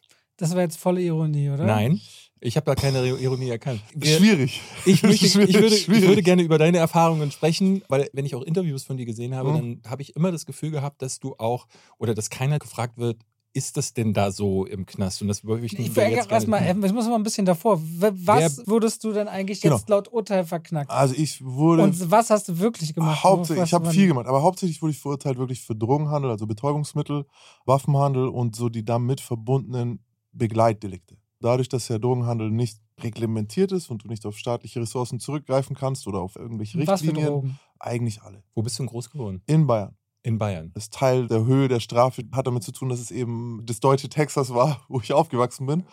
Und wenn du Drogen verkaufst, kannst du ja schlecht sagen, der hat mich nicht bezahlt, jetzt gehe ich, mache eine Anzeige und dann kriege ich, dann verklage ich den, dann kommt der Gerichtsvollzieher und holt mir mein Geld so oder er pfändet den, sondern du musst den ja dann selber fänden. Und dadurch kommen dann auch Gewalttaten in dem Milieu häufiger vor und das ist bei mir auch so. Also ich habe Raubüberfälle und Körperverletzungen, räuberische Erpressungen, was nichts anderes ist, als zu sagen, du schuldest mir 10.000 Euro, gib mir das jetzt. Sonst hau ich dir auf die Fresse. Sonst, ja, sonst äh, Dann hole ich zur mir. Erpressung. Das ist räuberische Erpressung dann schon. Ja. Und, äh, das sind so Delikte. Ich habe angefangen, Drogen zu verkaufen, tatsächlich das erste Mal schon mit 13. Es wurde dann schlimmer, schlimmer, schlimmer. So mit 17, 18 war dann so, okay, ich hatte die Entscheidung Deine, getroffen. wann war deine Kurierfahrt, von der ich gelesen habe? die allererste war mit Ja. 13. 13. Und warum? Also war das eine Entscheidung? Wolltest du einfach Geld haben? Bist du aus einem Milieu gekommen, wo Dein das so Onkel war? hat dich gefragt. Mein Onkel hat einen großen Einfluss auf mich gehabt, aber tatsächlich würde ich fast sagen, dass eine falsche Vorstellung vom Ganoventum so einen großen Beitrag dazu geleistet hat. Also ich wollte eigentlich kein böser Typ sein, sondern ich wollte eher sowas wie Robin Hood sein. Ich dachte, der Gesetzlose ist was Positives. Ich dachte einfach, das ist der Weg, um Echt? Freiheit nachzueifern. Ja, ja. Und da spielen Filme eine, eine Riesenrolle. Also Hast du Filme, Musik- Scarface mit zwölf gesehen und dann gesagt? Scarface habe ich tatsächlich relativ spät gesehen. Ich habe lange vorher New Jack City gesehen und habe mich immer gefragt, was das für ein Film ist, den die da auf dem Beamer schauen. Ah, und das ist okay. nämlich Scarface. Also Okay. Scarface ist so Teil dieser Kultur, deswegen habe ich den auch als Film mitgebracht, dass er in anderen Filmen eine Rolle spielt. So. Es waren eher andere Sachen, also wirklich eher der Mythos um Robin Hood, wenn du nämlich genau hinschaust, was ist denn Robin, also wo ist, der wer ist denn der Böse bei Robin Hood? Es ist der Sheriff von Nottingham. So später war die Polizei mein Feind. Wer sind die Helden? Das ist eine Bande Räuber, die im Wald lebt und sich nimmt, was sie braucht und dann halt äh, teilt mit Von den, den Reichen und den Armen gibt. ja, Das wollen wir noch nicht unterschlagen. wir- ja, genau. Er hat auch keine Drogen verkauft und so, aber das war dann eben Ich mein will was Ding. ewig so. von glorifizieren, nicht, dass wir von der Glorifizierungsschiene kommen, das kurz rausgestellt Ich meine, spätestens wenn man jemandem Gewalt antut und wenn man ihm Sachen verkauft, die sein Leben ruinieren können, was Drogen nun mal sind, dann muss man doch irgendwie auf den Trichter kommen, vielleicht bin ich doch nicht Robin Hood, Also, oder? über Drogen, wenn wir darüber anfangen zu reden, habe ich ein bisschen eine andere Meinung. Also, die hatte ich auch schon als Jugendlicher. Es ist ja, du, ich bin in Bayern aufgewachsen, weil dann müsstest du ja das auch der Kioskverkäuferin sagen, die dir die Zigaretten verkauft. Mhm. So, die tötet dich. Nee, tut sie nicht. Sie verkauft dir das, was sie tötet. Es ist deine eigene Entscheidung, ob du es kaufst oder nicht. Und insofern ist der einzige Unterschied dazu, ist, dass Drogen illegal sind. Oder halt diese Drogen, die ich verkauft habe. Ähm, wenn du diese Gesetze ändern würdest, würde sich die Situation ändern. Da ist kein wirklich moralischer äh, Hebel, den du da hast, weil Ja, der gesetzliche, ne? Also Es ist nur der gesetzliche. Mord ab nächster. Woche äh, Nein, erlaubt kannst du nicht ist. vergleichen. Wenn Mord morgen erlaubt ist, ist es kein Verbrechen mehr. Ja. Genau wie was Soldaten tun. Deswegen ist die Frage, sind Soldaten Mörder mit Nein zu beantworten, weil sie in einem Rahmen töten, der das Töten erlaubt. Also nein. Der einzige Grund, warum ein Drogendealer moralisch verwerflich ist, da müsstest du aber auch Alkohol und Tabak, wenn du sagst, die Substanz ist nicht gut Ja. und alles Zucker. andere bleibt. Genau, dann müsstest du, könntest du auch auf Zucker gehen. Also das ist so einfach nicht. Ich fühle mich auch moralisch Ja, überhaupt nicht letztendlich, schuldig letztendlich dafür. der sickert ja durch bis zum Tierrecht. Also, weil ich dich gefragt habe, bist du Veganer So. und das Konsum von Fleisch, also es, du kannst es ja sehr weit gehen. Genau, so und, und ich verstehe ähm, zumindest die Argumentation. So, und deswegen die- fühle die ich mich da auch moralisch nicht schuldig. Ich habe nie jemanden gezwungen, Drogen zu kaufen. So, weißt du, das, ist, Ja, das ja. funktioniert so nicht. Also, das mag es irgendwo geben, das habe ich aber nie gemacht. Eher verwerflich ist dann tatsächlich so dieses Gewaltding, dass du sagst, okay, an welchem Punkt äh, tust du jemandem weh, weil er dir zum Beispiel sein Geld nicht gibt. Ja. Und ich kann wirklich von mir sagen, ich habe weder groß auf der Straße Leute geschlägert, die das nicht wollten, noch habe ich jemals in einem Club eine Schlägerei angefangen mit jemandem, der blöd geschaut hat oder so. Aber ich war in der kriminellen Welt schon extrem gewalttätig Mhm. und habe das für mich damals damit gerechtfertigt, dass jeder, der in der kriminellen Welt sich bewegt, die Konsequenzen dessen eben mit einräumen muss. Und ich auch nicht enttäuscht gewesen wäre oder dann äh, persönlich das als Beleidigung empfunden hätte, wenn jemand gewalttätig mir gegenüber gewesen wäre, sondern es ist eben Teil dieser Szene. Die Argumentation, da- die kann man zerpflücken. Das sehe ich heute anders. Also Gewalt ist nie okay und vor allem nicht als Mittel zum Zweck. Also das ist so, aber damals war das eben anders für mich. Ich finde aber auch, also ich glaube, ich sehe den Punkt, den du hattest, auch mit der Zigarettenverkäuferin. Ich finde dennoch, du bist Teil eines Systems, Mhm. Das einfach dafür sorgt, dass Leben ruiniert werden. Wie die Zigarettenverkäufer. Genau, Genau. genau, das ist dasselbe. Das ist meiner Ansicht nach dasselbe, wie wenn man Leuten sagt, ey, wenn du bei Kick Klamotten kaufst oder bei Primark oder so, Mhm. oder wenn du zu McDonalds gehst Mhm. oder so. Es gibt mittlerweile so viele Aspekte, die man beachten müsste. Wahrscheinlich Genau. könnte man auch mein Leben und meinen Lebensstandard völlig zerpflücken und würde viele Dinge Hat feststellen. Robert wo- ja schon gemacht, den du gefragt hast, ob Teil, Fleisch isst. Genau, wo ich Teil eines Systems bin.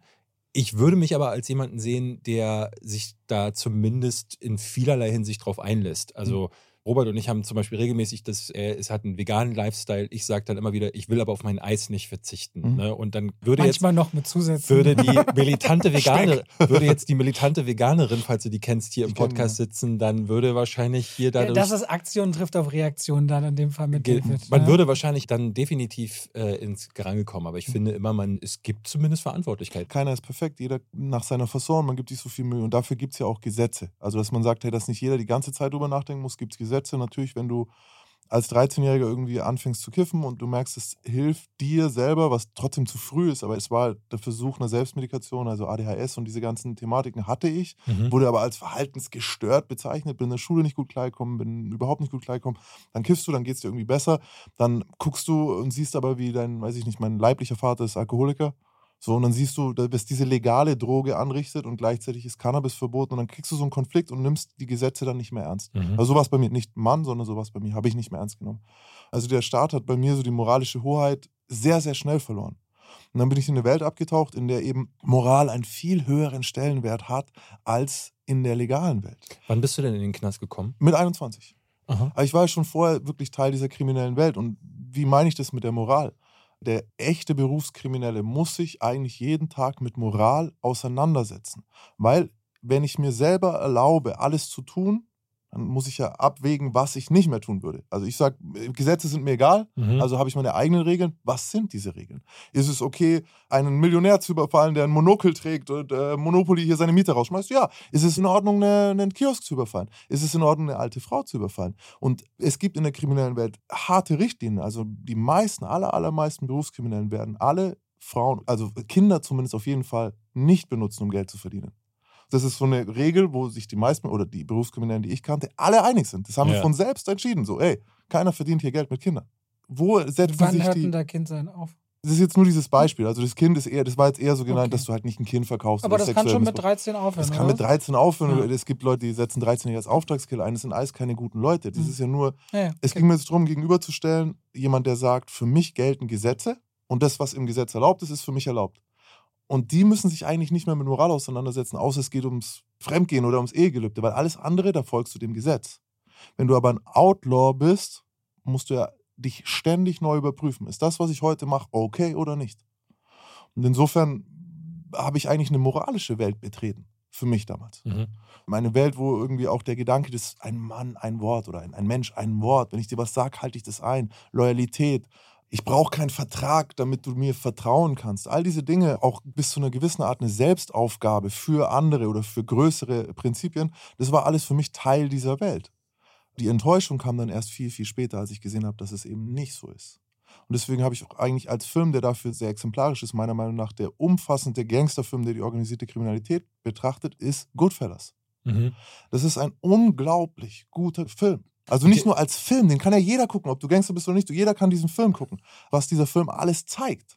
Ich, hab, ich hatte immer so gedacht, dass äh, Goodfellas, weil es ist ein Martin Scorsese-Film, die Figuren sind alle so ein bisschen überhöht, gerade wenn man sich Joe Pescis Figur anschaut. Das kann ja nicht so echt ich kenne solche sein. Leute. Ja? Ich kenne solche Leute, natürlich. Weil eine Sache vergisst du. Der schaut in dem Film größer aus, also so, wirkt irgendwie so überdreht, aber wie alt ist der denn geworden in dem Film? 32, 35? Keine Ahnung. Ja. Weißt du, so, das ist das Prinzip dahinter. Das ist überhaupt gar kein Problem. Solche Leute sterben jeden Tag. Also die gibt es. Es gibt diese Menschen. Ist, glaube ich, der erste Film, der mir auch einfällt. Also ich glaube ja, ich glaube 1990 kam er ja und davor gab es in den 80ern schon ein paar Filme. Scarface war auch früher dran, ne? aber es gibt wenige Filme, die diese Strukturen in der Mafia Mhm. eben aber auch so, hier in dem Fall die Seiten, die dann in der Mafia auch dazu führen, dass die Mafiosi selbst umgebracht werden. Das gab es selten. Ne? Das- es gab diesen klassischen Gangsterfilm in den 50ern und 60ern. Dann Oder so was wie es war mal in Amerika, was nochmal so eigene Strukturen sind. Ja, von Ja, Sergio ja. Leone. Ja. Da, da aber noch ein bisschen mehr so dieses Oldschoolige mitschwingt, irgendwie so dieses. Weil ich dann bin, so Jugendfreunde die gemeinsam. dann zusammen aufwachsen und dann Ja. machst du manche Sachen auch nicht oder so. Aber Goodfellas ist einfach, da wird ja auch zum Beispiel dieser Lufthansa-Raub in New York so behandelt, wie er dann alle umbringt, die diesen Raub gemacht haben. Mhm. Und das ist tatsächlich eins zu eins, wirklich, die hardcore-kriminelle Welt ist genau das. So auch dieses, dass am Schluss Henry Hill eben doch alle verrät. Und dass er eigentlich in eine Situation kommt, in der, okay, will ich jetzt loyal sein oder werde ich umgebracht? Ich habe diese Situation auf eine gewisse Art erlebt. So. Also ich war in Haft und da zwei Jahre in U-Haft gesessen schon zu dem Zeitpunkt. Wo warst du in Haft? Ich war erst in den Niederlanden verhaftet worden, also in Amsterdam, und bin dann irgendwann nach Deutschland ausgeliefert worden und war dann in Bayern in Haft. Also in München und später in Straubing ist ein Wie ist Hochsicherheitsgefängnis. dieser, ganz kurz interessiert mich zu sehr, dieser Moment, wo du merkst, klack, klack, Klack, klack, klack, jetzt gehen ich hier, weil die, die Also ich war Klack, zwei, klack, klack. klack, klack, klack. Ich war zwei Jahre ähm, vorher zu. auf Flucht. So, also ich Ja. habe einen Haftbefehl gehabt. Ich bin daraufhin so durch Europa gereist, habe in Tschechien mich versteckt, in Spanien versteckt, in den Niederlanden. Und ich konnte aber nicht weg. So, es war immer so, ich hatte nicht genügend Geld, um mich wirklich vom Mutterschiff Deutschland zu lösen, weil mein Geld eben daher kam. Ja. So, also ich hatte jetzt nie diese halbe Million, mit der du irgendwo dann dein neues Leben aufbauen kannst, sondern ich war immer so, äh, die, ich habe 50.000 Euro, will ich jetzt damit nach Peru auswandern? So, weiß nicht. Tatsächlich immer, mehr Kohle war da gar nicht so. Also, Ja, du hast das klingt natürlich- jetzt ein bisschen despektierlich, aber ich meine nur so. Ich, da, da seht ihr, wie die Filmkritiker verdienen. Habt ihr gehört? 50.000 Euro, ihr nichts, ihr Geringverdiener. Ja. Nee, also ja, Ein. Instagram-Posting. Nur das, das da macht er einen Instagram-Post, Ich hab dafür, das schaut er sich einen Film dafür an. Ja, aber es kann ja sein. Nein, nein, nein, was ich im Ernst meine ist, ich hätte gedacht, so gerade so, ich kenne dich ja jetzt Hm. so, erlebe ich dich, ne? Clever, jemand, dem ich zutrauen würde, wenn du sagst, drei Podcasts, dann hast du einen Verein, einen YouTube-Kanal, also tingelst durch verschiedene Hm. Sendungen, du bist ein geschäftiger Mensch, dir würde ich ja zutrauen, so ein Business schnell hoch zu skalieren. Du, ich war ja auch recht jung noch so. Das- Also ich genau, war sehr war erfolgreich. Ich das, hab, Als ich verurteilt wurde, hat man so, wenn du jetzt ein Organigramm zeichnen würdest, waren so ungefähr 35 Leute unter mir. So, und Mhm. das mit 21, als ich verhaftet wurde, so, das war schon, ich war sehr fleißig damals, ich war sehr zuverlässig. Ich habe, wenn du willst, so einige der klassischen Tugenden mit in eine Szene gebracht, die, wo Leute eigentlich unpünktlich sind und auch mal verschlafen oder so, was ich nie gemacht habe. Also ich war immer pünktlich, ich war immer fleißig, ich war immer engagiert. Trotzdem musst du verstehen, Drogenhandel, wenn du jetzt nicht in eine Struktur wie eine existierende, organisierte Bande reingeboren wirst, also du bist der Sohn von dem und dem und so, dann ist es sehr, sehr schwierig, weil dann musst du dich ja hocharbeiten, wenn du das nicht bist. Und das heißt, ich war sozusagen Quereinsteiger, ich musste mich hocharbeiten, dafür, das dauert Jahre, das dauert Zeit. Und wie funktioniert Drogenhandel? Sagen wir, du hast 10.000 Euro und ich vertraue dir und du willst jetzt für 10.000 Euro von mir Koks kaufen und du kommst, dann gebe ich Wie viel dir. krieg ich dafür? Kann ich dir nicht sagen jetzt gerade so. Also ich nehme die 10.000 Euro bei dir. Nein, aber wenn ich jetzt, wenn ich, ich würde jetzt einfach, sagen wir, ich gebe sie dir, ähm, dann würde ich versuchen, dir für 20.000 Euro Ware zu geben. Also ich nehme diese 10.000 Euro und ich bringe dir schon mehr. Warum? Jetzt hast du plötzlich, hat, gerade hattest du noch 10.000 Euro, was hast du jetzt?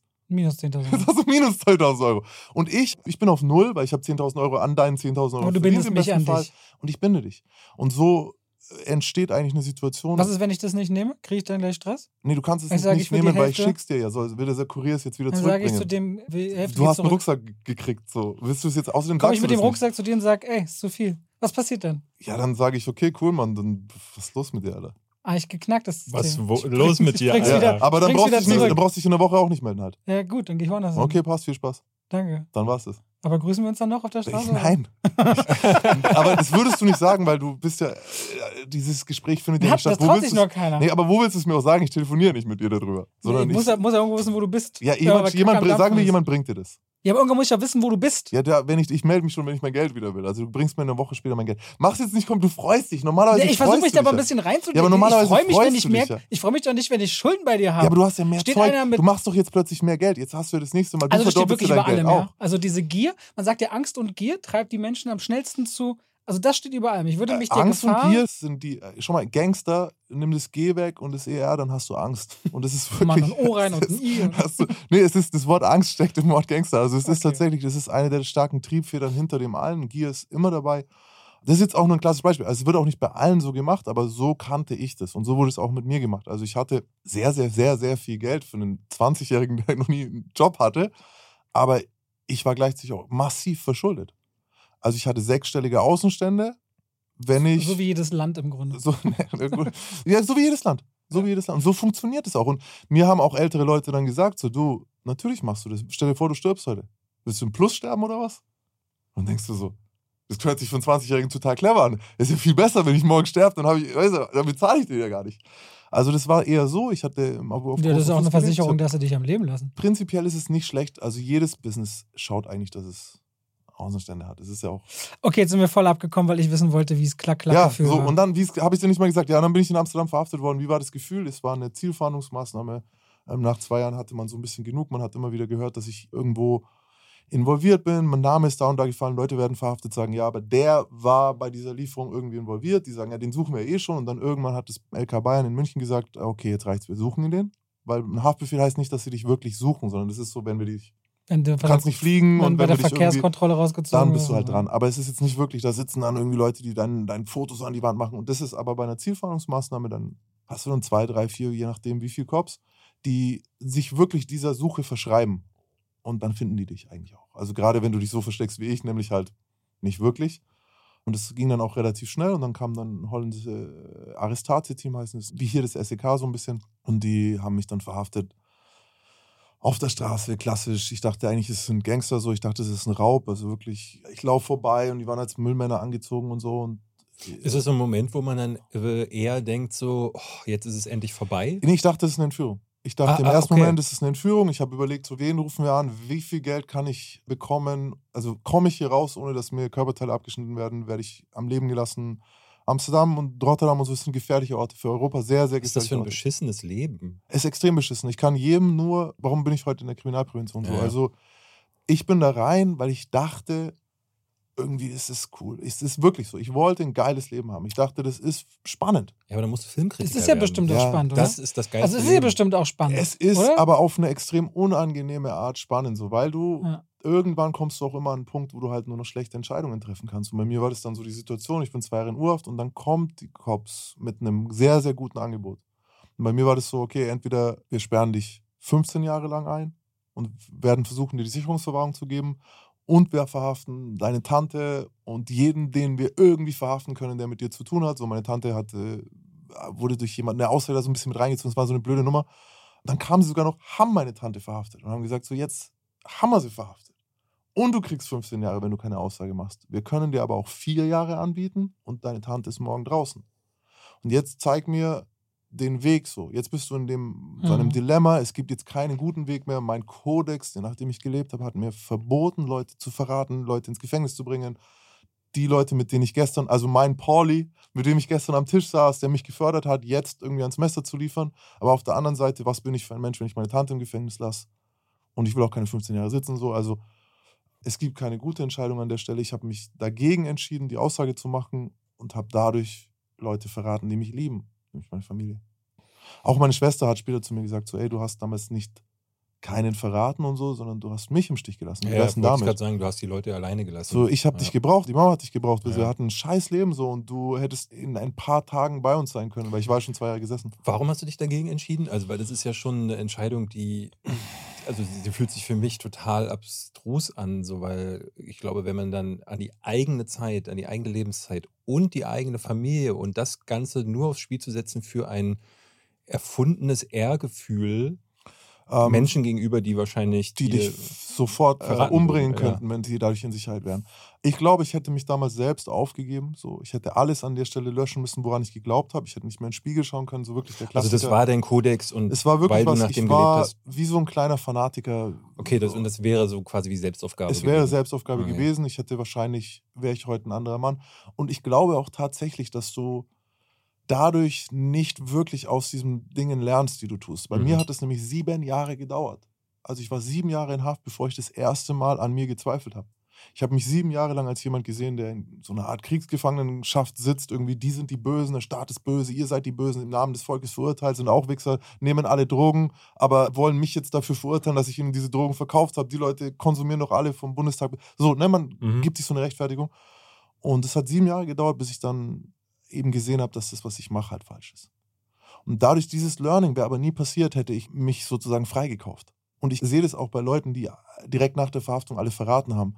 Da hat keiner das getan, weil er wirklich verstanden hat, dass das, was er gemacht hat, falsch war. Die wollen alle nur sich selbst retten, inklusive Henry Hill. Ja. Also bei Goodfellas. Henry Hill ist überhaupt nicht der Charakter, der jemals daraus gelernt hat, sonst würde er nicht heute noch auf diese Art hausieren gehen mit der Geschichte. Weil der hat nämlich kein Kriminalpräventionsprogramm gemacht, sondern der hat einen der Filme mitgeholfen zu drehen, der, der sehr viele Leute erst in diese Welt wiedergezogen hat. Also ich sehe mich da schon anders. Es hat klacker klack gemacht und ich persönlich kenne jetzt mein Bild von Knast wirklich nur Mhm. aus Filmen. Mhm. Ne? Und einer derjenigen, äh, die, über die wir auch sprechen wollten, wie ich finde, der, der es mit am besten gezeigt hat, ist Shotcaller. Hast du den jemals gesehen? Weiß ich nicht. Weil dann, lass ich, dann fasse ich es mal kurz zusammen, auch für diejenigen, die den jetzt gar nicht kennen. Nikolai Costa-Waldau, der den Jamie Lannister in Doch. Game of Thrones gespielt hat, ist ein erfolgreicher Businessman, Banker, arbeitet bei der Bank, genau, und dann fährt er abends mit der Familie nach einem Umtrunk äh, nach Hause.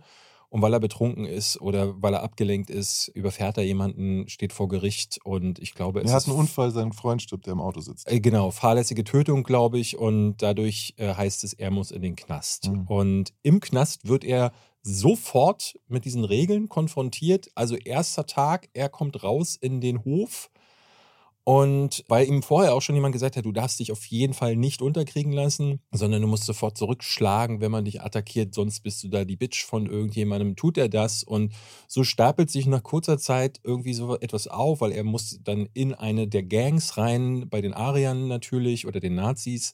Und die wiederum sagen, er muss Arbeit leisten. Arbeitet bedeutet aber auch jemanden im Zweifelsfall zu töten, was wiederum dazu führt, dass er einfach aus diesem System gar nicht mehr herauskommt mhm. und dadurch verschluckt wird. Und das fand ich auf zweierlei Ebene in dem Film ganz fantastisch, weil es nicht nur dieser Slang ist, also die Wörter Shotcaller oder Greenlighting oder to put in work. Das sind alles so Dinge, die ich vorher noch nie gehört hatte. The also keys es gab to noch the yard. Ja? The keys to Keys the yard. to the Yard, genau. Who holds the keys? Äh, Das habe ich noch nie gehört. Es gab zwar vorher noch einen Film vom selben Regisseur, Rick Roman Woe, der jetzt übrigens auch Kandahar macht nächste Mhm. Woche. Der hatte Fallon gemacht Mhm. mit äh, Val Kilmer unter anderem. Eine sehr ähnliche Geschichte und äh, auch mit den ähnlichen Slangs, war aber billiger und war noch ein bisschen äh, klischeehafter, weil es auch noch so einen echten Bösewicht gibt. Mhm. Der im Knast dann den bösen Wärter spielt. Äh, ist nicht ganz so gut, aber auch da ist diese Atmosphäre richtig gut. Und ist das irgendwie vergleichbar mit deutschen Knast? Es ist nicht vergleichbar mit deutschen Knast, weil wir keine seit 60 Jahren existierende Gangkultur haben. Ja. Das liegt daran, dass bei uns die Leute nicht so lange eingesperrt werden. Zum einen, zum zweiten, dass die Leute bei uns nicht wie komplett wie Tiere behandelt werden. Also dieses, desto mehr du Menschen entmenschlichst, desto schlimmer die Haftbedingungen, desto härter die Gefangenen, desto härter das System im Gefängnis. Was willst du jemandem drohen, der eh schon lebenslänglich hat und ohne Chance auf Bewährung? Mhm. Die Welt, in der er dann lebt, machst du ja zu seiner einzigen Es Alternative. gibt keinen Also Ausweg es ist mehr. Ne? egal, wie er sich verhält. Dann irgendwann wurden die Supermax-Gefängnisse mit dieser kompletten Isolation als nächste Eskalationsstufe gegründet. Man kann es so nicht vergleichen. Shortcaller ist auf vielen Ebenen ein sehr, sehr, sehr guter Film. Ich habe den letzte Woche angeschaut für euch. Ich konnte die ganze Nacht danach nicht schlafen. Weil Du, ich ach, du halt, kanntest den noch nicht? doch, ich kannte den, Ah, aber doch. ich habe ihn wieder angeschaut und ich versuche dann solche Filme auch zu vermeiden, die mich so stark retraumatisieren. Aber es ist natürlich trotzdem ein Film. Also es ist mit dessen Börsenmakler von draußen ohne Gewaltpotenzial reinkommt und Gangchef wird, das wirst du so nie erleben. Mhm. Weil die Leute, die dort regieren, das natürlich dann schon seit vielen, vielen Jahren so regieren. Auch dieser Plot, dass er sich dann nochmal einsperren lässt, um für immer im Gefängnis zu sitzen und den anderen zu ermorden und so, das wird auch in Wirklichkeit so nicht passieren. Aber was dieser Film unglaublich gut macht, er schafft eine Atmosphäre und erklärt eine Sache. Als Gefangener weißt du, wer du bist. Es gibt klare Regeln und Leute, das ist eines der tiefsten Bedürfnisse von uns allen. Wer oder was bin ich? Was ist mein Zweck auf dieser Erde? Das sind grundlegende Fragen der- Menschen, philosophische Fragen, die uns alle umtreiben, die Mhm. zur Gründung von Religionen führen, die zu kompletten Verzweiflung führen, die zu allem. Und die beantworten sich Männer, in diesem Sinne Männer, in dem Fall Männer, indem sie sich in dieser Welt komplett verlieren. Wer bin ich? Ich bin ein Gefangener. Was macht ein Gefangener? Er führt Krieg. Welche Regeln sind? Es sind die Gangregeln. Du hast auf alles eine Antwort und die Ästhetik dahinter ist extrem verlockend für Männer wie mich. Also ich habe immer verstanden, was die Ästhetik von einem Gefängnis ist. Wenn du mir einen Hof zeigst, wo Leute ohne Oberteile trainieren und dann Ding und dann kommt irgendwie Metall und Stahl, Handschellen, Blut, das sind alles uralte Dinge, die bei mir so einen Teil triggern, weiß ich nicht genau, wo es herkommt. Und das ist eine So, das Antwort. hat so eine Gladiatorenebene. So ein Es hat bisschen. eine Gladiatorenebene, es hat eine Mönchsebene, es hat sehr, sehr viel. Und als ich aus dem Gefängnis gekommen bin, bin ich auch erstmal, wie viele Ex-Häftlinge, in so eine Art Loch gefallen, ohne zu wissen, warum. Denn das Gegenteil vom Gefangenen ist Freiheit. Und was bedeutet denn frei? Wer bin ich denn, wenn Warum ich frei bringt bin? sich Brooks um in So. die Verurteilten, ne? Wobei das auch noch, das Ist ist, sehr, sehr komplex, ist sehr, sehr komplex, weil er einfach so institutionalisiert war. Also er war so, man spricht von Prisonisierung. Da kommt ein bisschen dazu bei Verurteilten großartige Szene übrigens. Und ich kenne auch Leute, die tatsächlich 50 Jahre am Stück in Haft waren. Der wollte dann zwar immer noch raus, aber der sitzt halt jetzt in einem Altersheim, wo er niemand ist. Da ist er einfach nur der Herr G und bla bla und muss wahrscheinlich. Im Gefängnis war er jemand. Er war der, der hier am längsten war. Jeder kannte ihn so. Das ist schon dieser Selbstzweck des Gefangenen. Und das wird bei Shotcaller extrem gut gezeigt, wie verlockend es ist, dich da zu verlieren. Mhm. Und dann hast du natürlich einen Rollenspielcharakter. Du hast einen, einen MMO-RPG, du kannst immer stärker werden. Du kommst rein, du bist keiner, du kriegst einen Bart, du kriegst Tätowierungen. Diese Gangs haben sogar ja natürlich ein Rangabzeichensystem. Du steigst auf, du kannst immer mehr werden. Du hast Prüfungen zu bestehen. Das alles hat ein bisschen, das ist sehr verlockend. Ist es im deutschen Knast denn aber irgendwie Nein. vergleichbar? Also es gibt nicht diese Prüfungen, es gibt nicht die Nein. Ränge, das gibt es alles gar Nein, nicht. Es gibt keine existierende Gangstruktur. Es gibt ein paar Ethnizitäten, die aus den Herkunftsländern Strukturen haben. Also wenn du bei den Russen guckst, bei russischsprachigen Gefangenen, da gab es ganz früher die Bordwasserkonie, das ist ein im Strafsystem der Stalin-Ära entstandene, die Diebe im Gesetz heißen die, und die herrschen die Unterwelt so ein bisschen bis heute. Und da werden auch russischsprachige Gefangene hier in Deutschland so ein bisschen, das gibt es hier auch, aber so dieses richtige, ein Regiment gibt es hier nicht. Okay, also das heißt, wenn ich wegen meinen Kommentaren zu Oppenheimer eingesperrt werde, muss ich nicht gleich jemanden verprügeln. Nee, du musst irgendwo. nicht, es gibt vor allem nicht diese starke Trennung hier, dass äh, schwarze Gefangene nur mit schwarzen Gefangenen, weiße nur mit weißen. Es ist interessant, im Gefängnis passiert es automatisch ein bisschen, in deutschen Gefängnissen ist es weniger auf Hautfarbe und mehr auf Sprache. Mhm. Also wenn du jetzt Spanisch sprichst, dann ist egal, ob du asiatisch bist, afrikanisch, äh, europäisch aussiehst oder hier skandinavisch aussiehst, dann wirst du mit anderen spanischsprachigen Gefangenen rumhängen. Mhm. Also es ist weniger ein Rassenthema. ist vielleicht eine idiotische Frage, aber es ist eine Faszination, die natürlich auch entsteht, wenn man solche Filme guckt, weil Knast für mich so eine hypothetische Möglichkeit ist, die im Raum steht, ja schon allein für Voll. sowas wie äh, Steuern. Steuerhinterziehung. Wir alle drei so Ne? Steuern. Ähm, ist gar nicht so einfach, ja. äh, Es gab immer wieder so Momente, wo ich dachte, so, es ist nicht einmal passiert, dass irgendjemand von jemandem, der einem helfen sollte, neulich erst wieder eine Doku über Boris Becker geguckt, der wie viele Sportler, die halt geniale Sportler waren und nur darin gut waren und zu irgendjemandem gesagt haben, hier mach mal du, Mhm. übernehmen du mal meine Finanzen.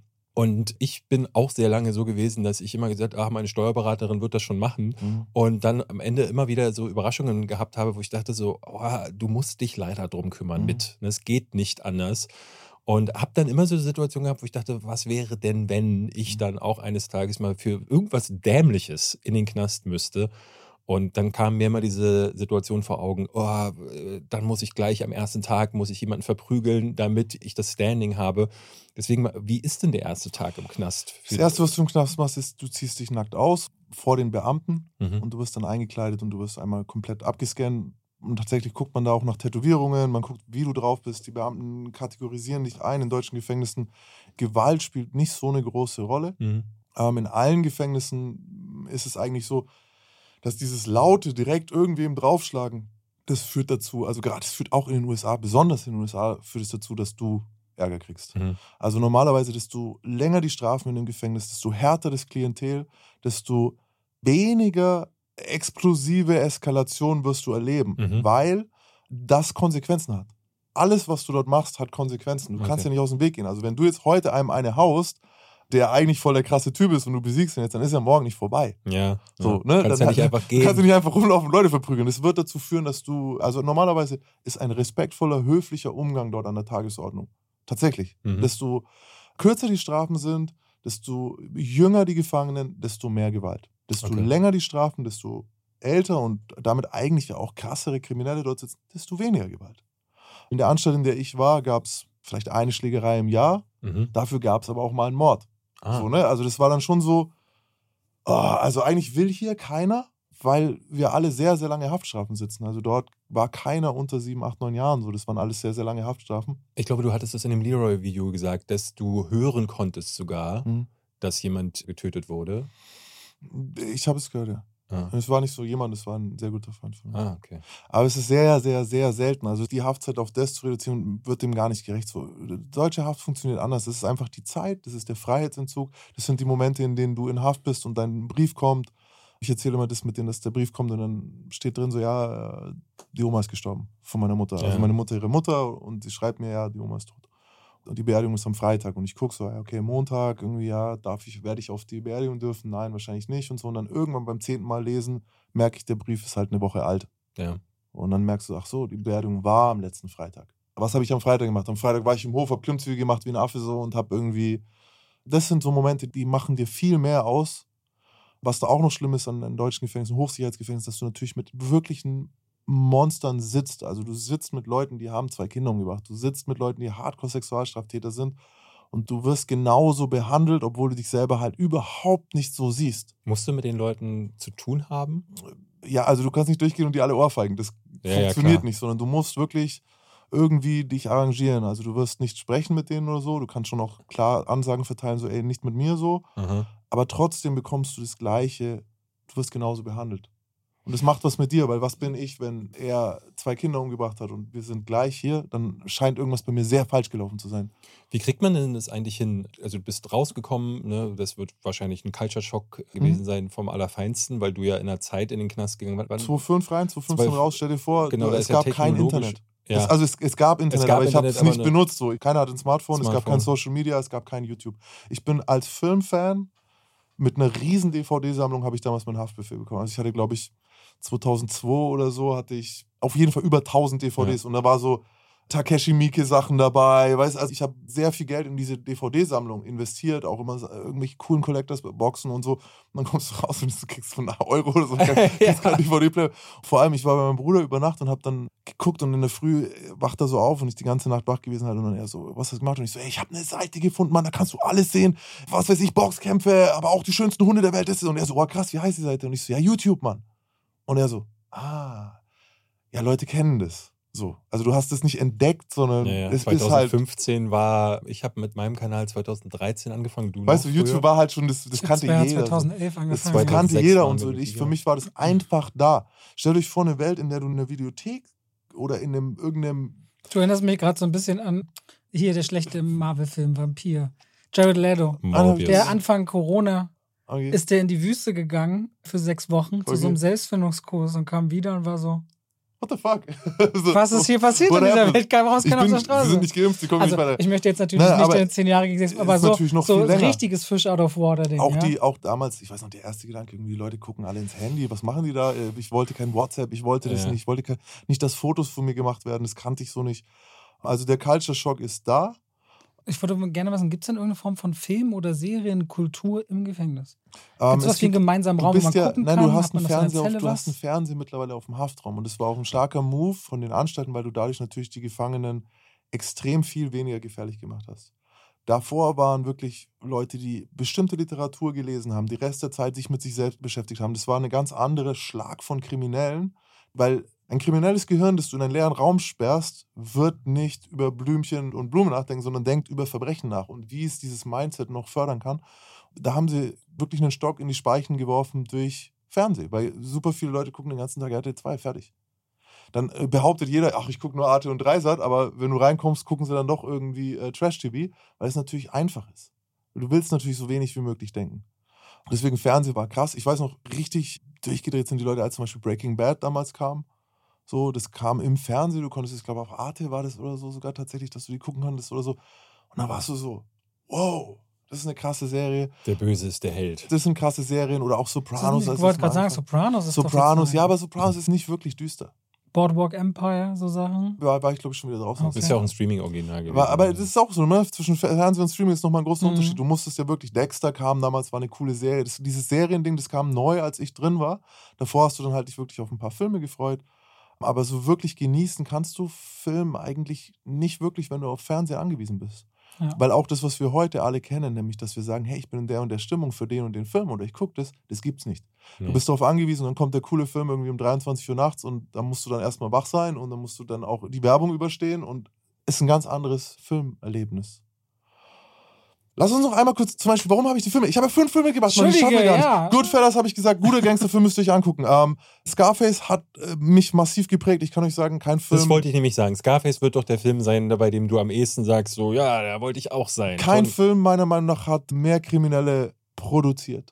Ne? Also, ich, Also wenn äh, man davon reden darf, so es ist ja immer, ne, keiner wird zum Amokläufer, weil er Killerspiele spielt, aber doch jeder Amokläufer hat Killerspiele gespielt. Das ist so ein bisschen, oder fast jeder, ihr, ihr wisst, was ich meine. Also eine Million Leute können es vertragen und der eine macht es auch. Das hat nichts damit zu tun, trotzdem guckt das auch. Und Scarface ist so, könnten viele Leute gucken, aber ich kenne kaum einen Dealer aus meiner, also ich kenne keinen Dealer aus meiner Generation, Ja, der diese gewalttätig war und Mentalität von Film Tony. Montana, so nach vorne zu gehen. The World das is ist, yours. ist ein richtig guter Film. Aber genau deswegen, Ja. und weil du den früher bei MTV Crips, bei jedem Hip-Hopper hast Immer, du immer. irgendwo ein Plakat daran gehabt und dann hieß es, ja, ich wollte auch mal so sein wie Tony Montana, Ja. habe ich immer gedacht, ich hasse das. Na, es ist ein riesen Genau Arschloch. dafür Tony mag ich Montana den Film nicht. war für mich irgendwann der Inbegriff des starken Mannes. Es war der Inbegriff des erfolgreichen, selbstbewussten Gewinnertypens. Und wenn ich mir den Film heute anschaue, ich habe Mitleid für diesen Menschen. Ja. Es ist einfach allein diese Paranoia, wie zerfressen ist, wie dieses. Ich finde auch heute Wut nicht mehr ein Zeichen von Stärke, sondern Wut ist extrem unsouverän. Und das konnte ich aber damals nicht sehen. Und der Einwanderer, der reich wird, vorbei an allen irgendwie, nur mit seinen Eier und sein Wort hat, das ist ein sehr, sehr starker Impuls. Leute, jeder, der diesen Film noch feiert oder diese Figur feiert, er tötet seinen besten Freund. Er verursacht den Tod seiner Schwester.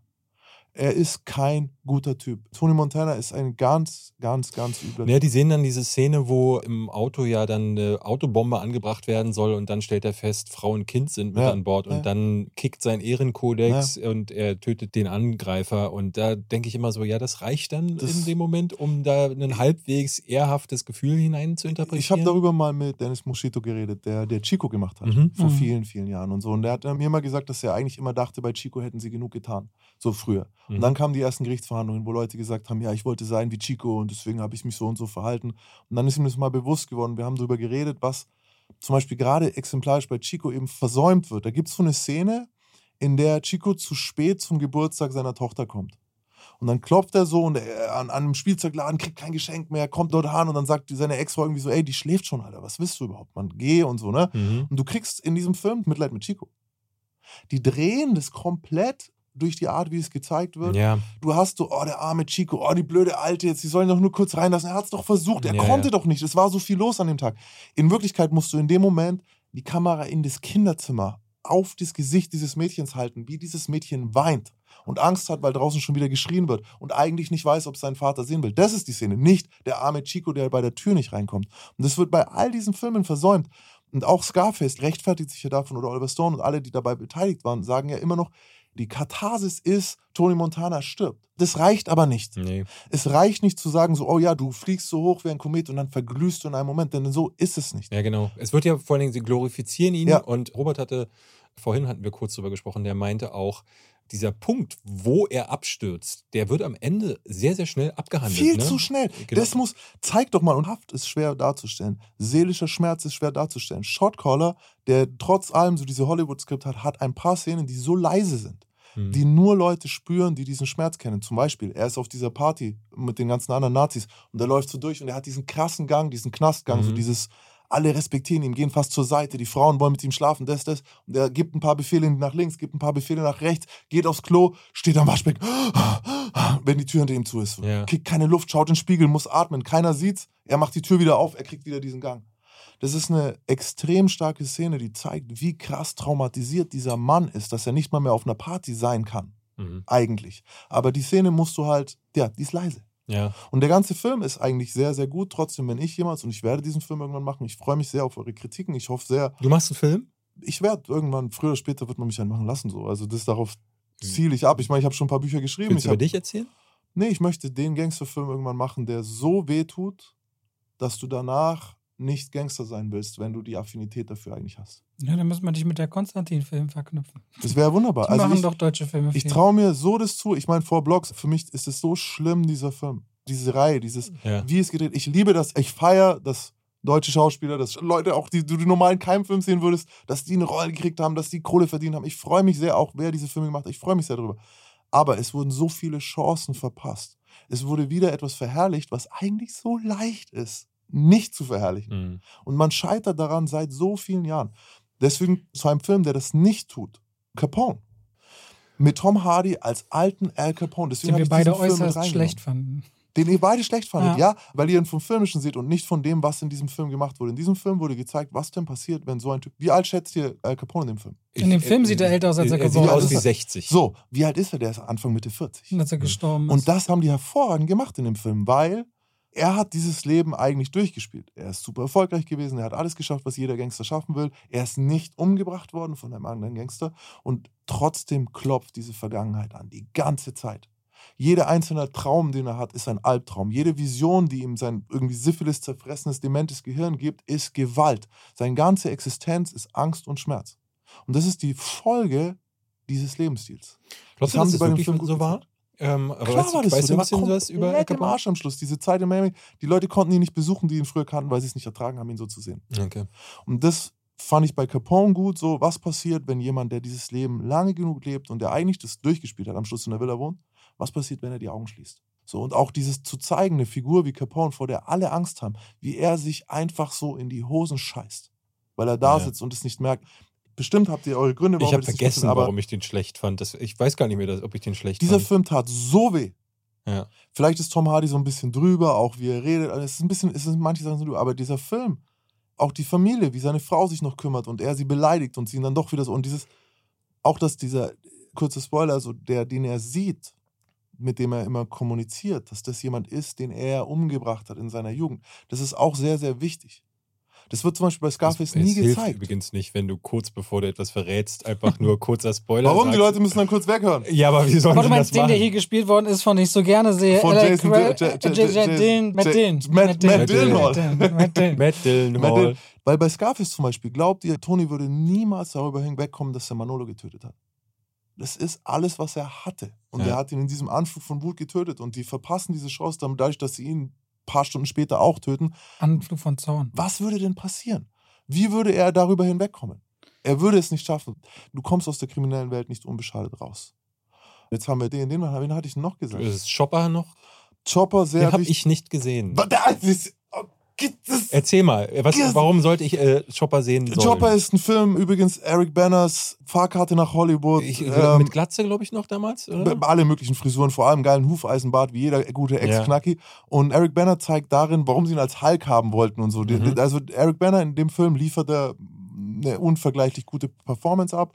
Es geht um Mark Brandon Reed, einen echten australischen Kriminellen Ja. der so mm, eine, wirklich eine Reihe von Büchern geschrieben hat, also sehr, sehr viele Bücher geschrieben hat, ein großes Publicity-Talent hat, aber trotzdem einen Teil von Kriminalität verkörpert, der in Filmen eben selten dargestellt Ah, wird. ja, ja, ich kenne die. Ich, er Guck dir den an, guck dir den an. Er hat guck auch dir ein paar an. Kilos draufgelegt für Guck den dir Film. Ne? diesen Film an. Ja, du okay. kannst dich diesem Film nicht entziehen. Dieser Film fühlt sich sehr, sehr gut an. Also eigentlich nicht. Weil was ist mein Problem mit Gangsterfilmen? Ich hasse es, wenn das verherrlicht wird. Ja. Und in dem Film hast du einen Typen so, dem sein Ziel war, nie Ah. reich zu werden. Das ist von Andrew Dominic. Das ist der, der Blond letztes Jahr gemacht hatte. Mhm. Gut, Und also den fand ich grauenerregend. diskutiert. Okay. Ich fand den grauenerregend, aber äh, der hat auch The Assassination of Jesse James gemacht. Ah, okay. Und Spannender der ist Film. fantastisch. Und Blond war so ein Film, der hat von Goldener Himbeeren-Nominierung bis Oscar-Nominierung gereicht. Also es war Krass. sehr gemischt. Nee, äh, guckt euch Chopper an, wenn ihr ihn nicht gesehen habt. Ich quatsche die ganze Zeit, aber das ziehe ich jetzt noch durch. Warum Chopper?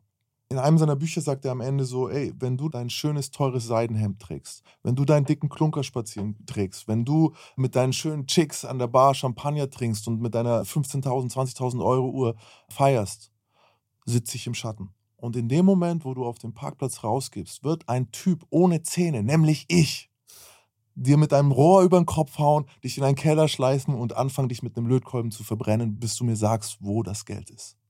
Und das ist Hammer. Weil das ist was, was sie in den Filmen immer weglassen. So, die Gangster werden immer so dargestellt, als irgendwie, wow, der ist so clever und der ist so charmant und der hat so viele Tricks im Sleeve. Und am Ende kommt ein Typ, der davon gar nichts hat. Hm. Der einfach nur saubrutal ist, den nicht mal interessiert, was eine Patek Philippe ist. Der einfach nur anfangen wird, an dir rumzuschneiden, solange bis du ihm das Geld gibst. Und ich finde es wichtig. Das ist, was du zeigen musst. Das ist eine Welt, in der willst du nicht sein. Hm. Es ist interessant, als ich ein bisschen beschrieben habe, hast du gleich gesagt, so ist eine Scheißwelt. Ja. Und das zeigen sie aber in den Filmen nicht. In den Filmen ist immer so, ja, 90% wow, flashy, ich laufe hinten durchs äh, Restaurant und dann hier und dann wird mal jemand getötet, bin aber nicht ich und so. Und am Schluss dann ist immer diese schnelle Katharsis. So, puff. Ne, ich finde jede Welt, also für mich persönlich finde ich jede Welt insofern hochbedrohlich und bedrückend, sobald, ne, du sagtest vorhin, dieses, draußen hat man dieses Gefühl von Freiheit, aber wenn du in solchen Systemen drin bist, wo ja eigentlich gar keine Freiheit ist, ne, selbst als Drogendealer, äh, jemand will was von dir, du musst die ganze Zeit über deine Schulter gucken, gar keinen Bock darauf, Mhm. gar keinen Bock darauf, in irgendwelchen äh, Strukturen zu sein, wo jemand vor mir steht, bei dem ich mir nicht sicher sein kann, dass er mir im nächsten Moment nicht vielleicht eine Waffe an den Kopf hält oder auf die Fresse haut oder egal was er Mhm. tut. Ne? Und alles, was mit Unsicherheiten zu tun hat, ist etwas, was ich hochbedrohlich finde. Und wenn ich dann auch noch das Gefühl habe, du sagtest vorhin, wenn du in den Hof gehst und dann äh, siehst du Männer ohne Oberkörper, äh, ohne Shirt Und und dann ähm, Stahl und Blut und bei Stahl und Blut denke ich an nichts, das finde ich zwei sehr unangenehme Mhm. Konnotationen.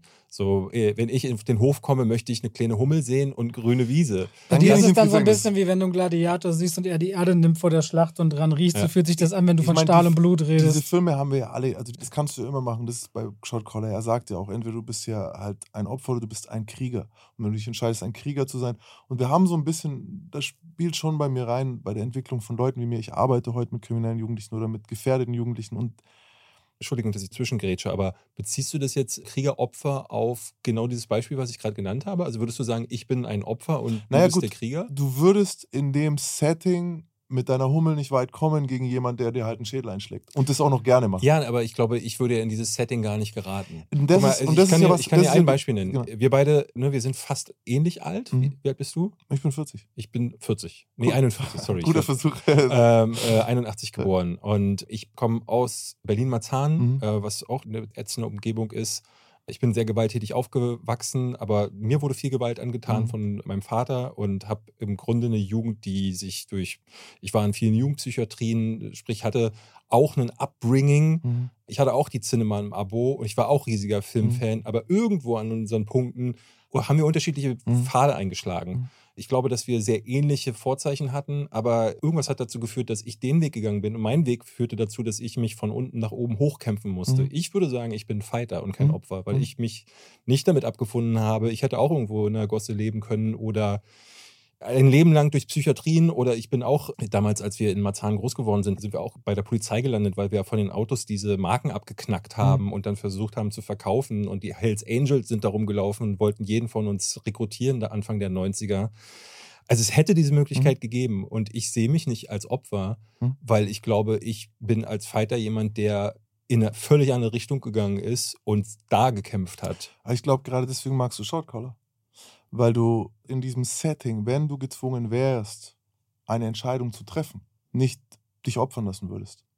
Der Gedanke ist ja, einen Kriegszustand herbeirufen. Und wir haben alle das Privileg, zum Glück in einer friedlichen Zeit gerade zu leben. Mhm. Aber der Urgedanke ist ja, was wäre, wenn du in einer Kriegssituation bist? Und die wird ja bei Shotcaller künstlich durch die Leute selbst herbeigeführt. Und bei mir war es tatsächlich, ich sag heute, ich weiß heute, dass es Unsicherheit war. Es war Unsicherheit. Warum habe ich viel gekämpft als Jugendlicher? Unsicherheit. Ich hatte Angst, ob ich die Schlägerei verliere. Ich hatte Angst, ich wollte mich messen. Ich wollte mich Und da gab es nicht die eine Person in deinem Umfeld, die Nein. da war, mit der du Nein. über alles hättest. Aber meinst du, das hätte viel geändert? Diese eine Person, mit der du über alles redest, die Ich dir hoffe- Fragen stellt. Ich hoffe heute, dass das, was Das- ich mache, das ist ein realistischer. Blick, Ja. dass ich tatsächlich, ich meine, ich habe auf YouTube das nicht gemacht, weil ich YouTuber werden wollte, sondern ich habe es gemacht, weil die Schulen damals zu waren und ich nicht mehr in Schulen rein konnte. Hm. Und deswegen habe ich eigentlich angefangen, das, was ich normal in Schulen mache und in Wohngruppen und auch mal in einem Jugendgefängnis, das auf YouTube zu erzählen. Und ich kriege jeden Tag, und es ist nicht übertrieben oder so, ich kriege jeden Tag Nachrichten von Jungen, meist Männern, die sagen, ey, danke, dass du das erzählt hast, weil ich bin gerade an diesem Punkt und das, was du gesagt hast, habe ich schon erlebt und das zeigt mir, dass das, was du danach erzählst, das ist, was danach kommt und ich spüre es auch schon, deswegen, ich werde alles tun, um jetzt eine Ausbildung zu bekommen oder ey, ich habe aufgehört, weil es sind ja oft so Situationen, mir schuldet jemand Geld und dann musst du dann diese Entscheidung treffen, so, wenn du Ja. das erste Mal Drogen verkaufst, jetzt schulde mir Geld, gehe ich jetzt raus aus dem Spiel und lass diese 100 Euro als 15-Jähriger verpuffen und möchte nichts mehr damit zu tun haben oder greife ich den jetzt mit dem Messer?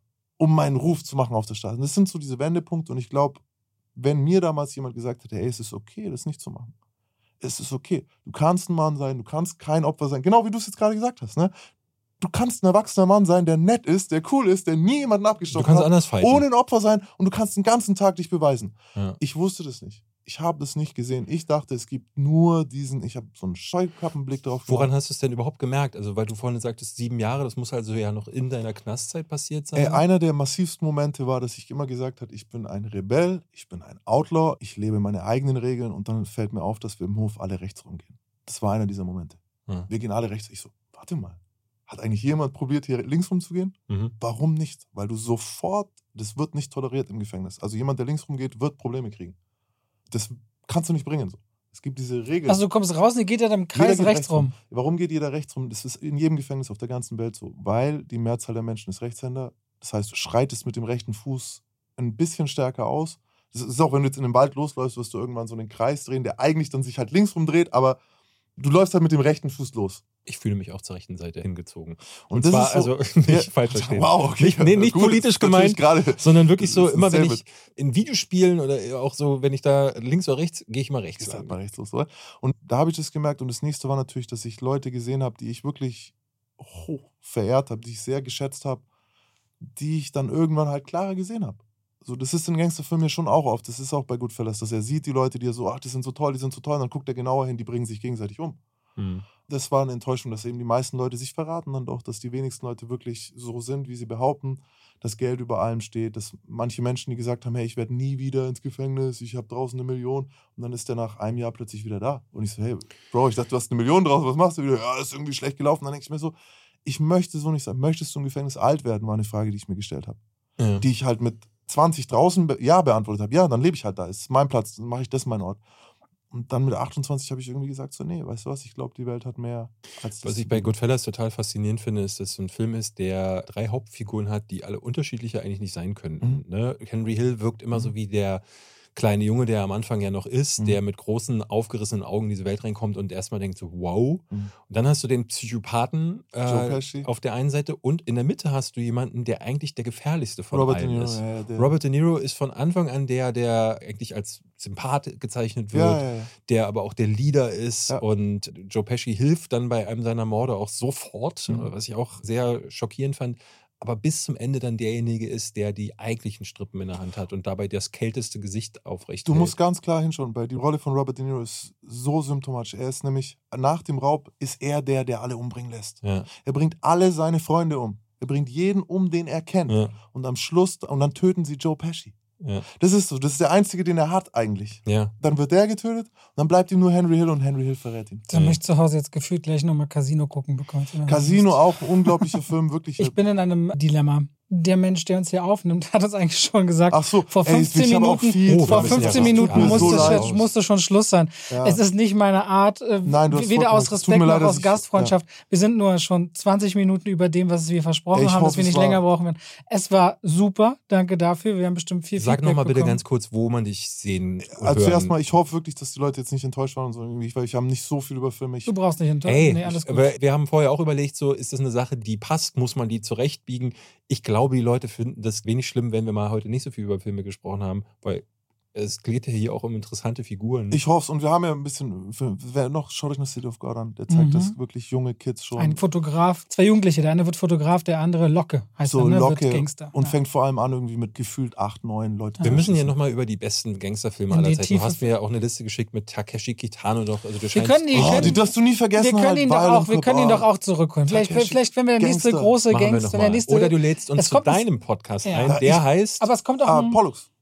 Es kommt ein oder- Scarface Remake dieses nächstes Jahr vielleicht. hören, heißt schon seit zwei Jahren. So, Eigentlich von den Coen-Brüdern. Kommt es nie? Das Ich will dachte, ich das gar nicht hören. Ich will es gar nicht hören. Ich möchte irgendwann einen Film machen, der das alles vereint, was ich glaube, was gezeigt werden muss.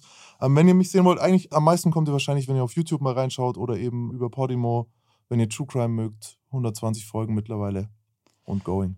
Und vielleicht, wenn du dann mal, wenn wir so Filme wie Rheinmetall, nee, Ja. Rheingold. Rheinmetall. Nicht Rhein-. Rheinmetall. Rheinmetall ist die Das Firma. Rein, Rheinmetall. Nee, die, die stellen Waffen her, Rheingold. Glaser-Film. Ich, mein, was ich aber sagen wollte, ist, wenn ein solcher Deutsch Film mal rauskommt, wäre das ja wieder ein Anlass, ob du vielleicht dann mal wieder vorbeischaust. Nee, nee, wenn wir ihn Ja. scheiße finden, dann nicht, weil dann haut Nee, er uns aufs Maul. Ihr Das- werdet ihn nicht scheiße finden, weil ich werde das so leise machen, dass du den nicht scheiße finden kannst. Ich werde nicht prätentiös. das äh, ist eine. Ansage. So, Dann will ich den jetzt ihr sehen. habt den es Film. zuerst gehört. Vielen Dank. Danke, Vielen Dank. da seid. Ganz Ihr habt mir kurze einen Traum erfüllt. Ganz kurze Ein Information. Traum. Ja, weil das Ding ist ja, ich könnte hier immer sitzen. Ich habe jetzt nur über mein scheiß Leben gequatscht, aber ich liebe es ja auch, euch zuzuhören, wenn ihr über Filme redet. Das ist ja so, nochmal, das war mein Safe Space als Kind. Ich habe viel Scheiß erlebt so und mein Leben war sehr, sehr schwierig und Filme waren immer was, wo ich mich rein Für mich waren es immer, war es immer, man sagt ja Eskapismus, aber für Ja. mich war es, in eine andere Welt zu kommen, in der ich mich nicht mit meinem Leben Und beschäftigen das ist es auch musste. heute noch. Und das ist auch Ja. heute noch. Und ich bin so froh, dass ich heute selber Content irgendwie kreiere, der Leuten hilft, das zu machen. So, also ne, das zu machen, was andere Leute früher für mich gemacht haben. Mir schreiben Leute, hey, ich schlafe auf deine Stimme ein seit zwei Jahren irgendwie. Das ist so eine krasse Ehre für mich. Ja. Und das bei euch hier gewesen zu sein, ist für mich wunderbar. Es ist ein Thema, wie gesagt, vielleicht kriege ich es irgendwann doch nochmal Wir machen es nochmal, weil du hast, da scheint viel zu passieren bei dir und man hat es ja vorhin noch gemerkt, du hast ja auch bei, selbst bei Barbie noch relevante Dinge zu, dazu zu sagen. Deswegen, da wäre danke. Gespräch da. Danke Nächste für die Woche- Leidenschaft. Ja, Nächste ich. Woche Dienstag. Nächste Woche veröffentlichen wir aller Voraussicht nach schon zwei Tage früher. Da gibt es die Dann- neue Episode Dann wahrscheinlich mit an einem Dienstag. Re-Ragout Rendezvous, wir haben Turtles, wir haben, was haben wir noch? Wie heißt der? Geistervilla. Geistervilla.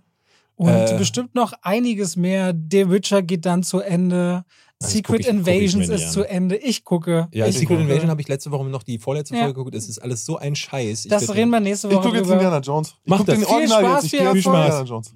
Viel Spaß. Genieß es. Danke. Tschüss. Vielen Dank, dass ich da sein durfte.